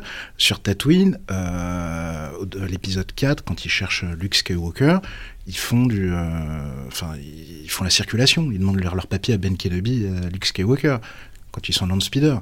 Donc il euh, n'y a pas vraiment de police. Oui, oui, oui ils font sentinelle. Oui. Enfin, il n'y a pas vraiment de, de, de... Euh, non, très bien, mais euh, oui, sur le, simplement sur, le, la sur la circulation des armes. Peut-être que c'est aussi parce que euh, les blasters ont cette particularité qu'il n'y a pas besoin de les recharger. Euh, ou en tout cas, il n'y a pas l'air d'avoir besoin de les recharger, encore qu'il y a quelques références des fois. On dit on, on donne un, un, un, un, blaster chargé. Mais bon, peu importe. Mais du coup, ça fait que les armes ne s'usent pas. Il n'y a pas besoin de racheter des munitions. C'est-à-dire, une fois que le blaster existe, il n'y a pas de moyen d'arrêter son existence, on a l'impression. Mais c'est lié, à, je pense, à cette diffusion dont, dont je parlais tout à l'heure. S'il y a une stase technologique, au bout d'un moment, la euh, elle est diffusée partout. Et on, voilà, on peut, on peut plus la, on peut plus l'arrêter. Ce qui équilibre d'ailleurs les, les, rapports de force. Et pour revenir au leader charismatique, il faut voir quand Ray rencontre Han Solo la, cette scène où d'un seul coup vous êtes à Solo dans l'épisode dans, dans, l'épisode 7 où ce qui était un personnage quasiment légendaire en fait pour euh, pour, euh, pour elle, d'un seul coup, prend corps et ça, et ça la motive. Ça la motive à euh, essayer de, de Mais c'est très intéressant parce que pourquoi est-ce qu'il est légendaire pour euh, Ray, il est légendaire pas pour sa qualité de héros de la résistance, enfin un tout petit peu, mais surtout pour sa qualité de contrebandier. Oui. Elle le dit à un moment. C'est quelqu'un dit le héros de la résistance, elle dit mais non, le contrebandier, le célèbre contrebandier. Et ce qui est très intéressant sur la manière dont vivent aussi du coup les gens du commun, les gens. Oui c'est-à-dire, ben non, c'est ce qui compte, c'est pas d'être un héros politique, ce qui compte, c'est d'être euh, le plus rusé de cette partie-là de la galaxie pendant et, longtemps. Et, pour revenir pareil au, au, Jedi, elle lui pose la question sur euh, est-ce que les Jedi, Luke Skywalker, est-ce que c'est vrai? Et euh, donc Han Solo répond It's true, it's all true parce que bah, en fait les gens savent pas. Enfin c'est euh, ça serait c'est littéralement mythologique en fait. Euh, je pense dans la, vie des, habitants des planètes de Star Wars cette dimension là elle est mythologique. Elle correspondrait à un peu la manière dont nous on, percevoir les héros grecs. C'est des gens qui ont des pouvoirs euh, plus importants mais euh, on ne sait pas s'ils existent Oui, après, euh, après Ray, il, me semble, là mon souvenir est un peu flou, mais il me semble qu'elle idolâtre aussi un peu euh, Luke Skywalker, hein, qui pour le coup, qui lui est pas vraiment une figure de, de, contrebandier, qui est une figure un, petit peu plus officielle. Mais pour, euh, pour revenir sur, ce, sur la grande stratégie, et en tout cas sur le, en tout cas dans les trilogies, alors en tout cas dans la trilogie initiale, donc épisode 4, 5, 6 et dans la dernière, la postlogie épisode 7, 8, 9, on est quand même dans l'univers de, on est quand même dans l'univers de ce que Clausewitz appelait la montée aux extrêmes. C'est-à-dire qu'il n'y a pas de, c'est moins, c'est plus flou dans la prélogie. Mais euh, dans le cas des, deux autres, il n'y a pas d'autre issue au conflit, à l'affrontement qui oppose rébellion et, aux rébellions et empire ou résistance et premier ordre, que l'anéantissement complet, l'anéantissement total de la, de la partie adverse. Et ça, je pense que c'est un élément, un élément important à, prendre en compte. C'est plus flou après en ce qui concerne les séparatistes et la République. On ne sait pas vraiment où s'arrêtent les revendications des séparatistes. Mais je pense que c'est quelque chose qu'il faut avoir en tête quand on réfléchit à l'univers de Star Wars, qu'en réalité, il a pas de il peut pas y avoir de solution politique entre le entre la rébellion et l'empire. C'est soit l'un a gagné en anéantissant l'autre, soit, euh, soit il a perdu. Et c'est ce qu'on voit d'ailleurs à la fin de l'épisode, à la fin de l'épisode 6. l'empire est décapité, l'empereur est mort, et tout d'un coup, l'empire en entier s'effondre. Et on observe d'ailleurs la, même chose à la fin de l'épisode 9. Mais, mais moi, c'est quelque chose qui, qui m'a frappé. La tête tombe, et immédiatement, l'intégralité du système s'effondre. Mais parce qu'il y, a y a ce substrat religieux, en fait, de l'opposition entre les Jedi et les Sith. C'est parce qu'il peut, il peut pas y avoir de négociation parce que euh, la rébellion est l'incarnation, enfin, redevient l'incarnation de ce qu'a été les, de ce qu'ont été les Jedi et, l'Empire, évidemment, est, dirigé par les Sith. C'est pour ça qu'il peut pas y avoir, au final, de, de compromis politique. Ouais. Juste rapide, point rapide, euh, geek, euh, univers étendu, si l'Empire semble s'effondrer sur lui-même, euh, la décapitation et la mort de, de l'empereur, c'est justement parce que l'empereur l'a conçu pour ça. C'est-à-dire qu'il souhaitait être immortel, après moi le déluge, s'il ne, ne pouvait pas, enfin si, si l'Empire lui survivait, il ne devait pas pouvoir lui survivre, d'une part, et ensuite le délitement de l'Empire a été plus long que ça, en fait. Euh, il y a eu des, des, seigneurs de la guerre. Comment? Dans la vraie vie, ça a été plus long que ça. Dans la vraie vie, ça a été plus long que ça. Non, parce que ma position, c'est que les, les, les, les, trois trilogies sont des films de propagande de l'Alliance rebelle et de la Nouvelle République. Ça, c'est ma position. Chacun peut avoir la sienne, mais ça, c'est ma position dans la diégèse des films. Ce sont des films de propagande. Euh, L'Empire, non, il y a eu des, c'est un délitement assez douloureux avec des, des, conflits internes, etc. Quoi. mais alors, on va revenir. Euh, merci beaucoup au capitaine Morin qui fait le travail que je devrais faire, c'est-à-dire de revenir recadrer le propos, à savoir la grande stratégie. Mais en fait, il faut dire quand même que justement cette euh, disproportion, c'est un truc sur lequel on a commencé à toucher un peu, mais on n'y est pas vraiment allé. C'est cette idée de superpuissance contre résistance, etc.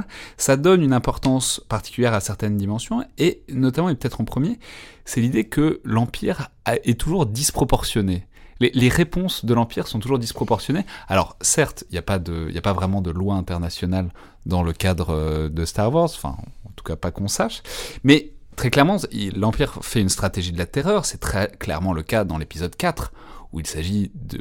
l'étoile noire détruit Alderaan, alors que Alderaan a pas fait grand chose, euh, globalement. Il a pas de. Si on, si, on, si on prend les, en tout cas les analyses de conflits contemporaines, il y a l'idée qu'il faut qu'il y ait une cause. Bon, ça encore on peut discuter, mais qu'il faut que ce soit une réponse proportionnée et qui cible pas trop les civils. Bon, là c'est un peu foiré, on va, on va le dire concrètement. Mais du coup, voilà, précisément parce que c'est une résistance qui est très compliquée à les débusquer, comme le sont les guérillas, il faut faire des opérations euh, spectaculaires, des opérations qui frappent les esprits, parce que, euh, je sais plus qui le disait tout à l'heure, mais c'est parce que c'est, voilà, il faut, je crois que c'est Well, c'est, il faut frapper, il faut faire de la terreur, et il faut frapper les esprits de manière euh, qui n'est pas totalement sans rappeler Hiroshima et Nagasaki. C'est clairement assumé. oui, là, là, à nouveau, ça me permet de faire un, parallèle avec la stratégie aérienne, mais dans, euh, dans notre univers à nous, euh, dans, dans l'univers de la stratégie aérienne, donc en particulier pendant la, durant la période de l'entre-deux-guerres, on a eu plusieurs plusieurs penseurs stratégiques qui se sont intéressés à cette nouvelle arme qui était donc l'arme, l'arme aérienne. parmi eux, on a eu un Italien, Doué, qui a, théorisé, a commencé à théoriser le, bombardement stratégique. Et pour lui, une des modalités du, bombardement stratégique, c'était, et euh, c'est ce que un, politologue américain, Robert Pape, a appelé la stratégie du punishment. Une des, modalités que permettait l'arme aérienne, c'était de bombarder les populations civiles pour que ces dernières fassent pression sur leur gouvernement pour que bah, ce gouvernement arrête, euh, arrête les hostilités et négocie en faveur de, la, puissance qui l'avait agressé. Donc là, on retrouve un certain, un certain parallèle dans ce que fait l'Empire. Il, pratique, l'Empire pratique cette stratégie du châtiment en, visant délibérément les populations civiles à la, à la nuance près que pour lui, cette stratégie de la terreur, ça semble être un peu une fin en soi. C'est-à-dire qu'il ne cherche pas à... Alors, pour lui, l'Empire, vous voulez dire? Oui, l'Empire euh, fait, pratique cette politique de la terreur, mais c'est une, pour lui, c'est une fin en soi, cette politique de la terreur. Il ne cherche pas nécessairement à obtenir derrière euh, un, un résultat politique hormis dans le cadre de euh, lorsqu'ils interrogent Leia dans l'épisode 4 pour essayer de lui faire dire où se trouve, euh, la base des rebelles. D'ailleurs, il y a une, un petit échange qui est assez intéressant entre Leia et le, le Moff euh, Tarkin, où on s'aperçoit que bah, les rebelles non plus ont pas trop l'air d'avoir une de, s'intéresser à la de s'intéresser à la population civile. Puisque quand le quand euh, Tarkin dit à, Leia mais euh, vous, vous, ne voulez pas que, que, je cible cette planète donc vous préférez quoi? Vous préférez que je cible un, objectif militaire? Et là Leia ne dit rien ce qui est un peu euh, ce qui est un peu étrange. En général on préfère quand même que ce soit des, des, enfin on préfère. C'est quand même mieux que on, on, évite on cherche à éviter que ce soit la population civile qui soit délibérément ciblée. Ouais. Juste au dernier moment, elle plie quand même, elle, donne, donne, la base, ce qui n'empêche pas le grand Moff Tarkin euh, de, faire son œuvre. Euh, alors, c'est amusant parce que je pense qu'on a les, les, les, prismes de nos tropismes de recherche qui, euh, qui filtrent la manière dont on perçoit la chose. Mais moi, ça me fait penser à un débat en fait dans les stratégies de contre-insurrection où il y a cette grosse distinction entre la contre-insurrection où il s'agirait de gagner les cœurs et les esprits, mais il y a tout un courant de euh, qu'on a voulu un peu occulter dans les années 2000 parce que c'était pas très politiquement correct, mais un courant d'écrits historiques sur la contre-insurrection qui explique, qu'en gros ça peut, euh, ça peut marcher que si on est violent et coercitif et que si on, si on fait quand même quelques exemples de temps en temps. Euh, et, clairement l'Empire tend à pencher sur le deuxième, enfin vers le deuxième volet de Massacre pour l'exemple, sauf que c'est à l'échelle d'une galaxie. Voilà, du coup c'est une planète qui devient le, qui devient le Massacre pour l'exemple.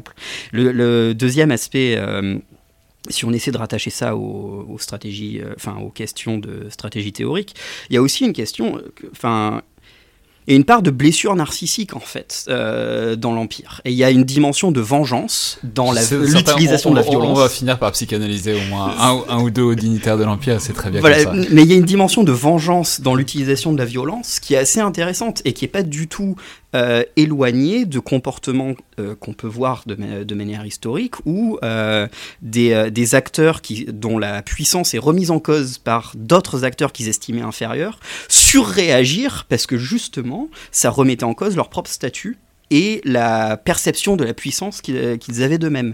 Donc il y, a une, question de correction de... Euh, je, me permets de citer une doctorante qui s'appelle Marie Robin, qui travaille sur les euh, questions de vengeance, notamment dans les discours des djihadistes. Et il y a cette... Y a, cette dimension de vengeance sur rétablir l'honneur, rétablir le statut, qui est, à mon avis, pas absente de la manière dont l'Empire utilise la violence. Alors moi, je vais euh, faire référence à autre chose là-dessus, mais c'est que effectivement, ça rappelle quelque chose que vous avez déjà dit tout à l'heure. C'est la dimension de héros, mais au sens grec et au sens quasiment de l'Iliade, qui est quelque chose de très caractéristique. Euh, de tout euh, l'univers Star Wars, c'est le fait qu'il y a la piétaille, c'est-à-dire littéralement la pétaille, c'est les clones. Et puis, et puis c'est euh, tout l'ensemble des gens de la résistance dont qu'on voit une fois à l'écran, c'est qu'ils vont mourir très rapidement en général, euh, notamment les, les, pilotes de X-Wing. Mais, et à côté, il y a les héros. Et les héros, euh, philosophiquement, euh, métaphysiquement même, c'est les Jedi et les Sith, parce que ce sont les hommes d'exception qui peuvent faire basculer une guerre en un coup de sabre, en un coup d'épée, de la même manière que Achille, Diomède, Ajax, Hector, etc. peuvent faire euh, ça. Et c'est pour ça que les sabres laser sont sont pas inintéressants par ailleurs. Parce que les sabres laser, enfin comment dire, ça n'a peut-être pas d'utilité tactique et stratégique. Par contre, un sabre laser, c'est ce qui permet de faire un duel. Et faire un duel, c'est ce qui permet de faire basculer une guerre. Et c'est vrai dans l'Iliade. C'est vrai aussi et surtout dans Star Wars parce que l'élimination en combat singulier peut faire basculer une guerre intergalactique. Ouais. Alors juste pour rebondir, euh, passer faire un petit pas de côté, c'est vrai de beaucoup d'univers de, fiction et surtout dans, dans un tropisme de la, la, fantasy. Dans Le Seigneur des Anneaux, c'est ça, il y, a, Aragorn, Gimli, Legolas, et à côté, bah, il y a la masse, il y a la pétaille, comme, vous disiez. Donc, euh, oui, c'est totalement vrai dans, Star Wars, mais je pense que c'est un trait qui est commun à beaucoup d'univers de fiction, ce qui est normal d'un point de vue narratif et du récit. Ça permet de s'identifier aussi. Tony Morin Oui, euh, cette discussion-là me permet de rebondir sur une, là encore, le, sur la manière dont George Lucas a, a conçu euh, l'univers Star Wars, et en particulier comment il a conçu le, premier film, donc l'épisode 4, il s'est beaucoup appuyé sur l'ouvrage d'un anthropologue américain qui s'appelle Joseph Campbell, qui a écrit euh, quelque chose sur le, euh, qui a écrit sur le monomythe. C'est-à-dire que pour Joseph Campbell, alors Joseph Campbell, c'est pas le, seul à, faire ça, hein, à analyser la structure des récits héroïques.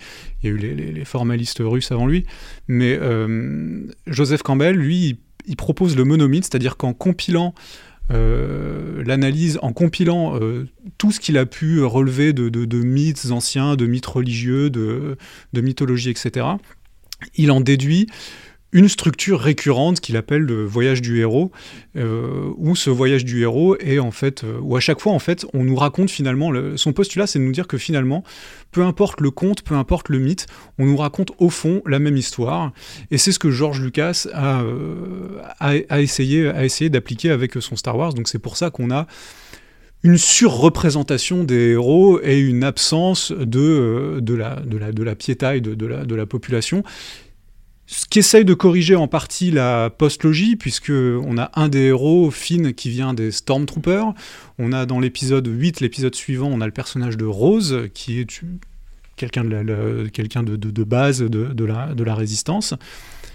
Et enfin, je rebondis sur le. Juste, ça, c'est aussi ce qui renvoie au roman de chevalerie, de manière très générale. C'est aussi la capacité du héros euh, de chevalerie à sortir du peuple mais à devenir euh, chevalier. Alors généralement, il y a, bon, ça, ça mère une fée ou un truc comme ça, mais en tout cas, c'est aussi la capacité que ce soit un parcours euh, personnel, que ce soit un chemin personnel qui l'amène vers la noblesse euh, par l'ensemble de ses valeurs, parce que généralement, parce qu'il a un cœur pur, ce qui est la correspondance médiévale absolument évidente du fait d'être du côté clair de la force et d'être dans le côté clair de la force.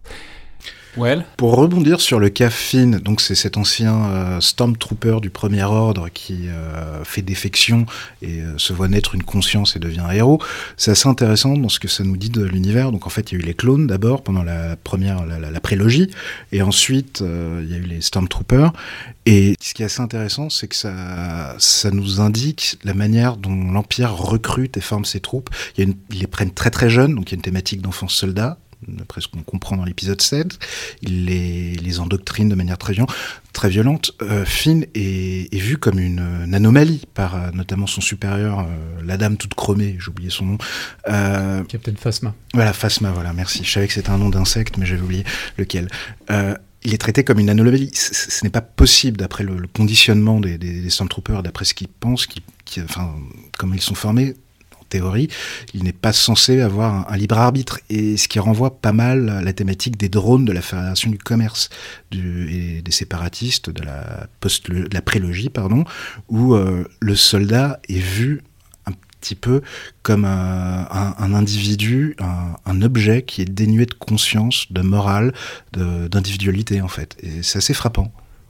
Je, rebondis, mais les Jedi font ça. Les Jedi font ça aussi. Hein. Les Jedi aussi prennent, prennent leurs apprentis très très jeunes. Même Anakin dans l'épisode 1 qui est qui est relativement jeune. Hein. il doit avoir quelque chose comme 5 ou 6 ans. 9 ans, plutôt. Bon, il est, en tout cas, il est très très jeune et il est déjà considéré comme trop âgé. Mm. Oui, et ce qui renvoie à la thématique générale des enfants soldats, c'est que c'est toujours un risque, soit ça marche très bien, soit ça marche très mal. Euh, de quel, enfin de, de, de, quel point de vue vous vous placez bah, C'est justement pour de la, de, la, de la, du point. Non, mais pour euh, la personne qui le recrute, soit ça, soit, soit ça, ça permet une adhésion totale, soit au contraire, ça crée un rejet euh, total, ce qui dans le cas d'Anakin n'est pas pas hors de pertinence, parce que ce qui, ce qui, son, problème, très clairement, c'est l'endoctrinement des Jedi, et on voit, et, que le, problème, c'est qu'il nous fait sa crise d'ado, et, que c'est sa crise d'ado, entre autres, euh, c'est le passage à l'âge adulte, notamment le fait d'avoir des enfants, qui le fait passer euh, du côté obscur de la force.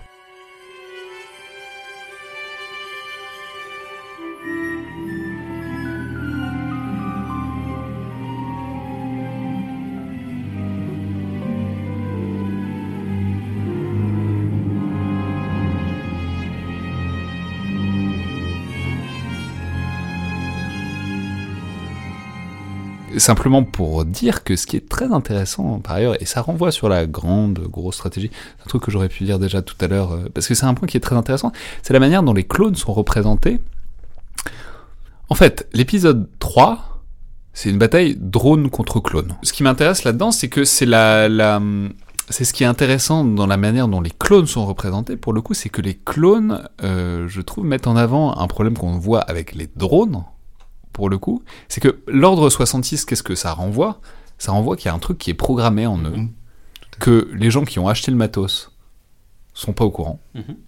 Et d'un coup, il y a une faiblesse dans le logiciel qui fait que le constructeur du logiciel, en tout cas celui qui a acheté en premier le logiciel, peut, enfin le logiciel en l'occurrence c'est les clones, peut jouer dessus et peut du coup renverser. Ce qui est, ce qui est exactement le problème contemporain avec les drones, avec la manière euh, dont qui les construit, à qui, qui, les emploie, à qui est-ce qu'on les vend et qui a la main sur euh, les systèmes euh, internes de, des appareils. Parce que c'est bien toujours le problème, c'est que c'est la possibilité, l'éventualité qu'il y ait une backdoor et qu'il y ait un point d'accès pour la personne qui a construit l'équipement pour en fait l'employer contrairement à ce que ce, enfin de manière contraire à la personne qui est censée l'employer qui l'a acheté. Oui, je, je sais pas, je, sais pas si euh, l'univers étendu fait un peu de de rétro-explication là-dessus, mais euh, l'armée l'armée des clones, c'est, euh, il me semble, c'est Yoda qui va qui va l'acheter. Alors c'est pas lui qui commande la, conception du. Ah, c'est lui qui reçoit la livraison. C'est lui, il reçoit la livraison. La, l'armée est commandée par un Jedi euh, qu'on voit pas. Je me rappelle plus comment il s'appelle. Maître Sifo-Dyas, voilà, dont on n'a strictement aucune information dans, dans l'épisode 2. Si on sait déjà que c'est un peu louche parce que il l'a commandé à un moment où il était déjà mort probablement. C'est euh, c'est-à-dire les les cloneurs disent c'est Sifo-Dyas qui nous l'a commandé, mm. mais euh, Obi-Wan Kenobi euh, tilt et dit mais en fait il était déjà mort. Mm. Donc bon, il y a un truc qu'on sait pas. Mais c'est mais c'est pas expliqué. Mais en tout cas, ce qu'on observe aussi dans l'univers Star Wars, c'est que c'est vraisemblablement assez facile de lever une armée.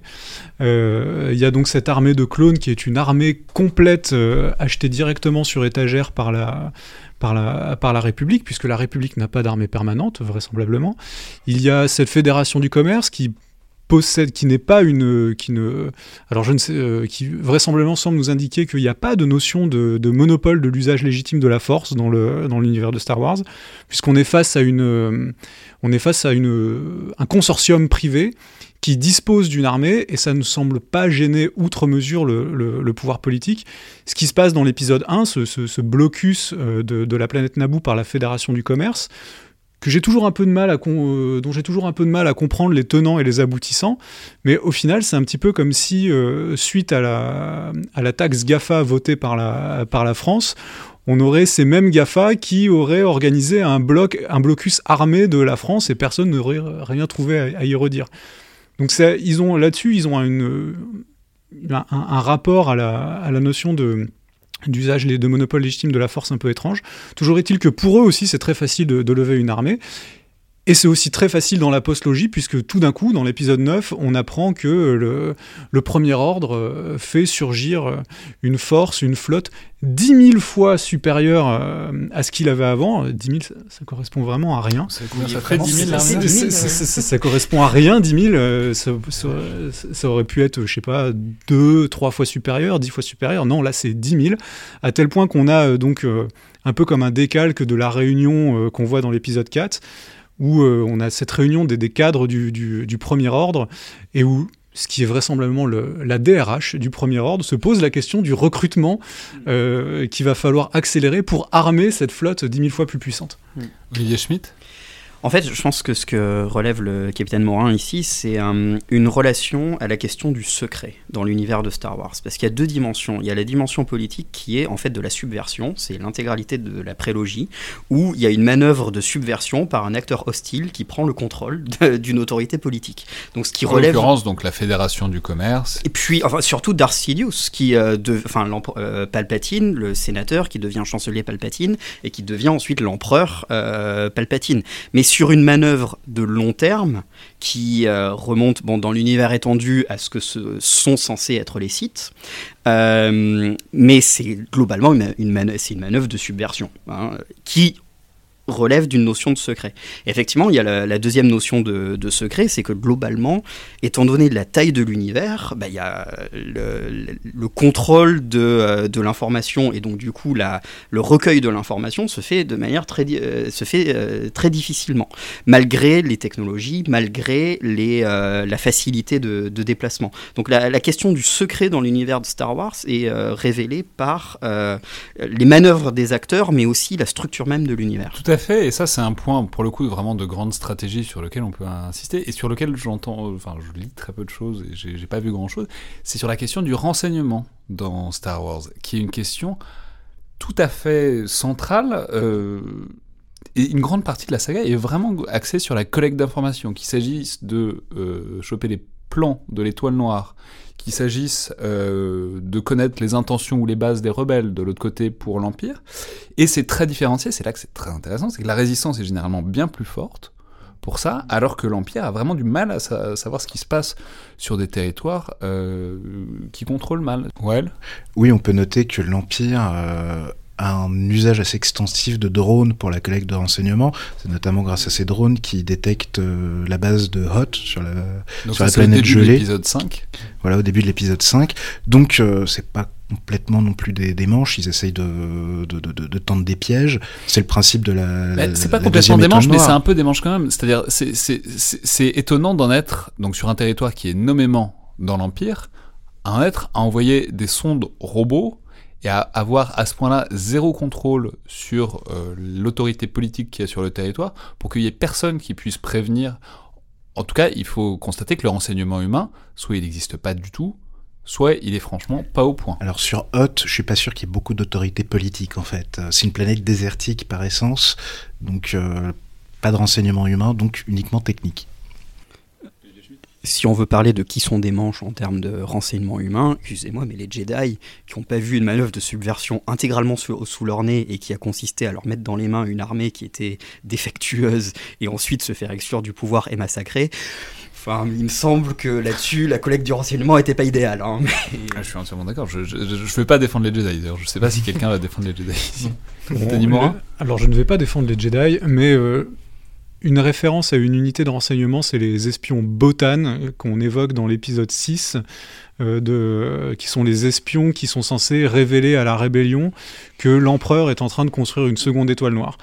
Une seconde étoile de la mort. Manque de chance. Là, pour le coup, c'est une manipulation. C'est une, a priori, une belle opération de, de, de contre, de contre-espionnage de la part de l'Empire, puisque là, l'objectif de l'empereur, c'est justement que la, la rébellion découvre cette étoile noire pour qu'elle amène sa flotte.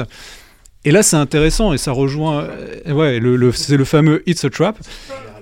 Et c'est intéressant parce que ça, on rebondit sur le, le- l'affrontement euh, pluriséculaire ou plurimillénaire entre les, les Sith et les Jedi. Pourquoi l'empereur euh, attire la flotte euh, Jedi euh, au- vers ce- à côté de cette seconde étoile noire?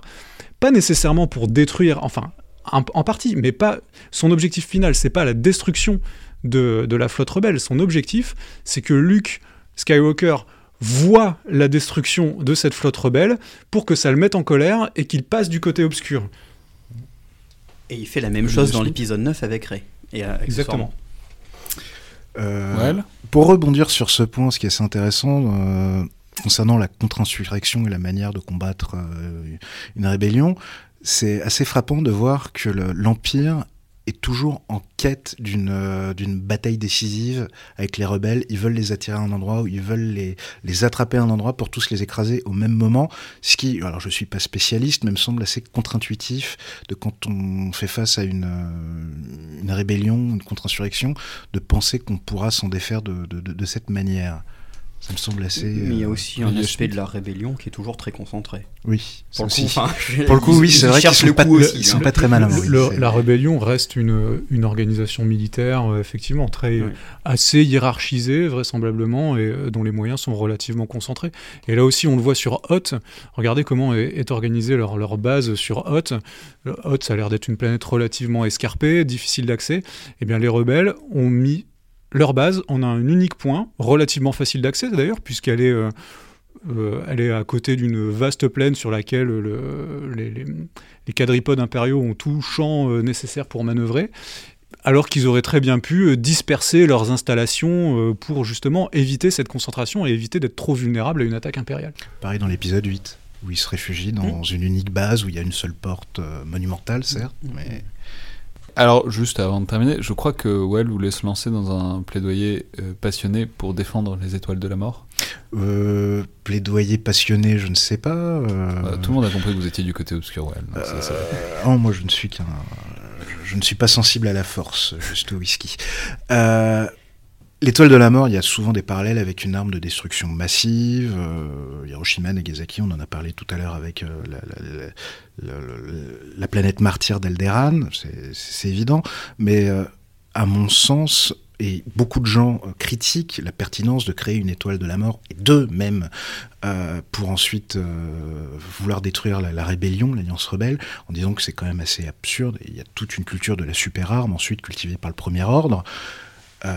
Et d'après cette analyse, oui, c'est assez absurde. Mais si on Qui considère... sont-ils pour critiquer Dark Vador C'est ça Ouais, non, non, non, mais si, si on consi- si on considère que l'objectif premier de l'Empire n'est pas, dans l'épisode 4 tout du moins, avec la première étoile de la mort, n'est pas de détruire directement la rébellion en utilisant cette étoile de la mort, mais surtout de faire pression sur, une, sur des états, des, pardon, des états, des planètes, voire des systèmes entiers potentiellement séparatistes, ou qui en tout cas financent ou laissent prospérer la rébellion en leur sein, euh, oui, c'est une arme de terreur, un outil un peu indirect pour saper tout soutien à la- à la- l'Alliance rebelle via la terreur en, en laissant peser une menace d'annihilation sur, euh, sur tout système potentiellement séditieux, ouvertement ou de manière un peu plus clandestine, parce que l'Alliance rebelle ne peut pas... a des moyens qui sont quand même assez considérables, on en a parlé, c'est une technoguérilla qui a quand même des, des, des, des, vaisseaux de combat de pointe, qui a jusqu'à des immenses vaisseaux médicaux, des, des, des, croiseurs, etc., des corvettes. Ça demande de l'argent, ça demande des ressources, ça demande des chantiers navals, des chantiers stellaires. Ça, ça se trouve pas sous le sabot d'un cheval, tout ça. Donc ils sont, ils sont soutenus de manière assez massive par des systèmes entiers. Et donc l'objectif de l'Empire, c'est qui me semble relativement rationnel, c'est plutôt qu'essayer de combattre une, une comment dire, une, alliance rebelle qui par définition est insaisissable vu qu'il qu'il maîtrise une, propulsion euh, su- supraluminique qui est intraçable, en tout cas pour la première trilogie. euh, le mieux, c'est de leur couper tout soutien. Et pour ce faire, oui, ça, fait, ça, a du sens de, développer une, arme ultime qui est, capable de détruire des- des systèmes entiers. Et ce qu'ils ne savaient pas à ce moment-là, c'est que justement, le, et c'est tout, au moins c'est tout l'intérêt de Rogue One, c'est de nous expliquer pourquoi il y avait ce défaut de conception, qu'il était placé là, pas par hasard. Et grâce à ce film, ça rend l'Empire un peu moins irrationnel. Même s'il y a le directeur Krennic dans, dans Rogue One qui est complètement hystérique. Euh, J'aime bien d'ailleurs cette petite entrevue avec Dark Vador qui se passe particulièrement bien pour lui. Mais euh, voilà, je pense pas que la première étoile de la mort, tout du moins, soit une aberration irrationnelle comme souvent. Vous, inquiétez pas, ouais, vous avez brillamment réhabilité la mémoire de Darth Sidious, c'est tout à votre honneur. Et eh ben au terme de cet épisode fleuve qui est qui reste cela dit dans une fourchette très basse par rapport à tous les podcasts qui ont été consacrés à Star Wars parce que généralement ça se fait sur des semaines et des mois. On est on est resté euh, très bas. Non non, je, voulais continuer dans cette euh, puisqu'on était dans le renseignement. Un des aspects du, renseignement, c'est aussi la, capacité euh, parfois à, être, à, mobiliser des, supplétifs. Et là-dessus, c'est quelque chose sur lequel la rébellion a montré une, une certaine capacité lors de la, lors de la bataille d'Endor. oh, mon Dieu. Oh, mon Dieu. Donc, euh, lors de la bataille d'Endor, euh, la rébellion doit mener une opération pour détruire le générateur de bouclier de, l'étoile de la mort. Et de manière relativement fortuite, il tombe sur des locaux, les Ewoks. Et là, on d'ailleurs, fait intéressant, on observe qu'il y a quand même un, fossé euh, technologique extrêmement large dans l'univers de Star Wars. C'est-à-dire que d'un côté, on a des engins comme l'étoile de la mort, et de l'autre côté, et de l'autre côté, on a des Ewoks qui euh, semblent, avec des pierres et des bâtons qui n'ont pas découvert, qui semblent tout juste sortis du, de, la, de la préhistoire. Et pourtant, les rebelles vont parvenir à rallier ces Ewoks à leur côté, et ces Ewoks vont être décisifs dans euh, la bataille finale contre l'Empire. Ewoks qui ne qu'il faut pas sous-estimer, hein, je, le rappelle, hein, les Ewoks, à ma connaissance, ce sont les seuls qui, au cours d'une seule action, parviennent à capturer l'ensemble des euh, leaders clés de la rébellion, à savoir euh, Han Solo, la princesse Leia et Luke Skywalker, ce, qui est, ce que l'Empire n'avait jamais réussi à faire. les Ewoks parviennent à le faire à l'aide d'un moyen relativement rudimentaire. Mais on va voir durant cette bataille d'Endor que la, connaissance et la maîtrise du terrain par les Ewoks va s'avérer absolument cruciale pour remporter la, victoire face au, face au, aux meilleures légions de, l'Empire, hein, euh, Dixit, Dixit l'empereur, et que donc cela va permettre à, la, rébellion de, désactiver le bouclier et donc in fine de, de, gagner, de gagner la guerre. Je, crois que Well a un parti pris très anti-Ewok euh, et a une haine irrationnelle des, des Ewok, peut-être une phobie même, allons jusque-là. Est-ce que vous voulez l'argumenter? Pas du tout. Non, mais après, bon, moi, ma lecture, c'est que justement, comme je le disais tout à l'heure, c'est un. Cette trilogie est une trilogie de propagande des vainqueurs. Donc à ce titre, euh, il est normal qu'ils aient déformé un petit peu la réalité pour euh, donner à leurs alliés Wok du moment, qui ont peut-être joué un petit rôle dans leur victoire, je, ne le nie pas. Ah, vous, ne croyez pas du, fait de leur taille modeste, vous, leur... croyez, pas que les Ewoks aient pu participer Ce, n'est pas ce que j'ai dit, ne me faites pas dire ce que je n'ai dit pas, pensé. J'ai de très bons amis Ewok. euh, Mais euh, ça tient peut-être au fait que quand j'étais plus, plus jeune, j'ai eu une, une peluche d'Ewok qui me terrifiait quand j'étais petit. Mais plus sérieusement. Euh, la ressemblance avec les Gremlins, il est vrai, frappant. Oui, ah, c'est vrai, vrai, Après, bon, euh, Spielberg euh, était à la manœuvre pour tout ça, donc il fallait bien faire du, du, marketing et du merchandising. Mais non, non, non c'est vrai que d'un point de vue. je suis, d'accord avec, avec le, le, capitaine Morin, d'un point de vue purement euh, analyse stratégique et tactique, oui, les, les Ewoks euh, sont en tout point supérieurs aux, aux Stormtroopers qui euh, pêchent par un excès de confiance totale, ça c'est clair. Et par le fait qu'ils savent pas très bien viser aussi. Aussi, aussi, aussi. En même temps, avec le casque qu'ils ont, ça me semble assez normal. C'est vrai. Olivier Schmitt? On peut d'ailleurs observer la plasticité idéologique de la rébellion, parce que finalement la manière dont ils arrivent à se libérer, c'est parce que les Ewoks reconnaissent en C3PO quelque chose d'assez étrange et euh, qui s'apparente à une espèce de dieu ou de leader ou ainsi de suite, et euh, des gens qui se, censément se battent pour défendre la République, d'un seul coup, n'ont aucun problème à instrumentaliser euh, ce, qui, euh, ce qui manifestement serait un système dictatorial autour d'un dieu roi que les Ewoks reconnaissent. Donc on voit là la, plasticité idéologique de la rébellion qui n'a aucun problème à instrumentaliser les, les croyances populaires. Mais, ces Ewoks, au-delà de leur apparence euh, primitive, euh, ils sont quand même relativement efficaces. Ce, ils arrivent d'une part, euh, dans un premier temps de la bataille, à se faufiler relativement proche et en grand nombre des, troupes impériales. Ils maîtrisent des armes de siège, ce qui semble indiquer que ils connaissent, ils ont une certaine expérience de, la pratique de la guerre. Ils maîtrisent également les opérations combinées, c'est-à-dire euh, la coordination entre, des, entre les, de l'infanterie et, et, et, une arme aérienne, un semblant d'arme aérienne, un, un, deltaplane. Ils parviennent à utiliser le, ils parviennent à utiliser de manière relativement efficace le terrain. Et quand on regarde de près cette bataille, eh bien c'est par l'action euh, de deux Ewoks et de Chewbacca que, la, situation se renverse complètement, puisque c'est au moment où deux Ewoks et Chewbacca, donc Chewbacca c'est le copilote de, Han Solo. Au moment où, cette, petite escouade parvient à prendre le contrôle d'un blindé de l'Empire, et eh bien c'est à partir de là que la décision se renverse complètement, et donc, in fine, la bataille et la guerre est gagnée. Pour en donc on en revient toujours aux héros qui sont capables de faire basculer le cours de la guerre. Et il se trouve en l'occurrence que euh, les héros qui font basculer à la fin de l'épisode 6 sont des Ewoks et Chewbacca qui ont un point commun. Euh, je vous laisse tous euh, deviner et faire le recoupement pour savoir lequel c'est. Merci à tous. C'était donc le Collimateur, le podcast de l'IRSEM, l'Institut de recherche stratégique de l'école militaire. J'en profite pour vous souhaiter à nouveau à tous une très belle année, pour vous rappeler aussi la nouvelle déclinaison narrative du collimateur, le Dans le viseur, chaque vendredi à 8h, en partenariat avec l'école de guerre.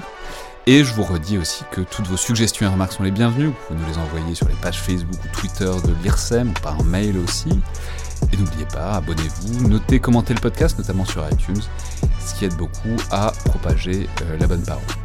Merci à toutes et tous, et à la prochaine fois. Et puis bon, évidemment, que la force soit avec vous.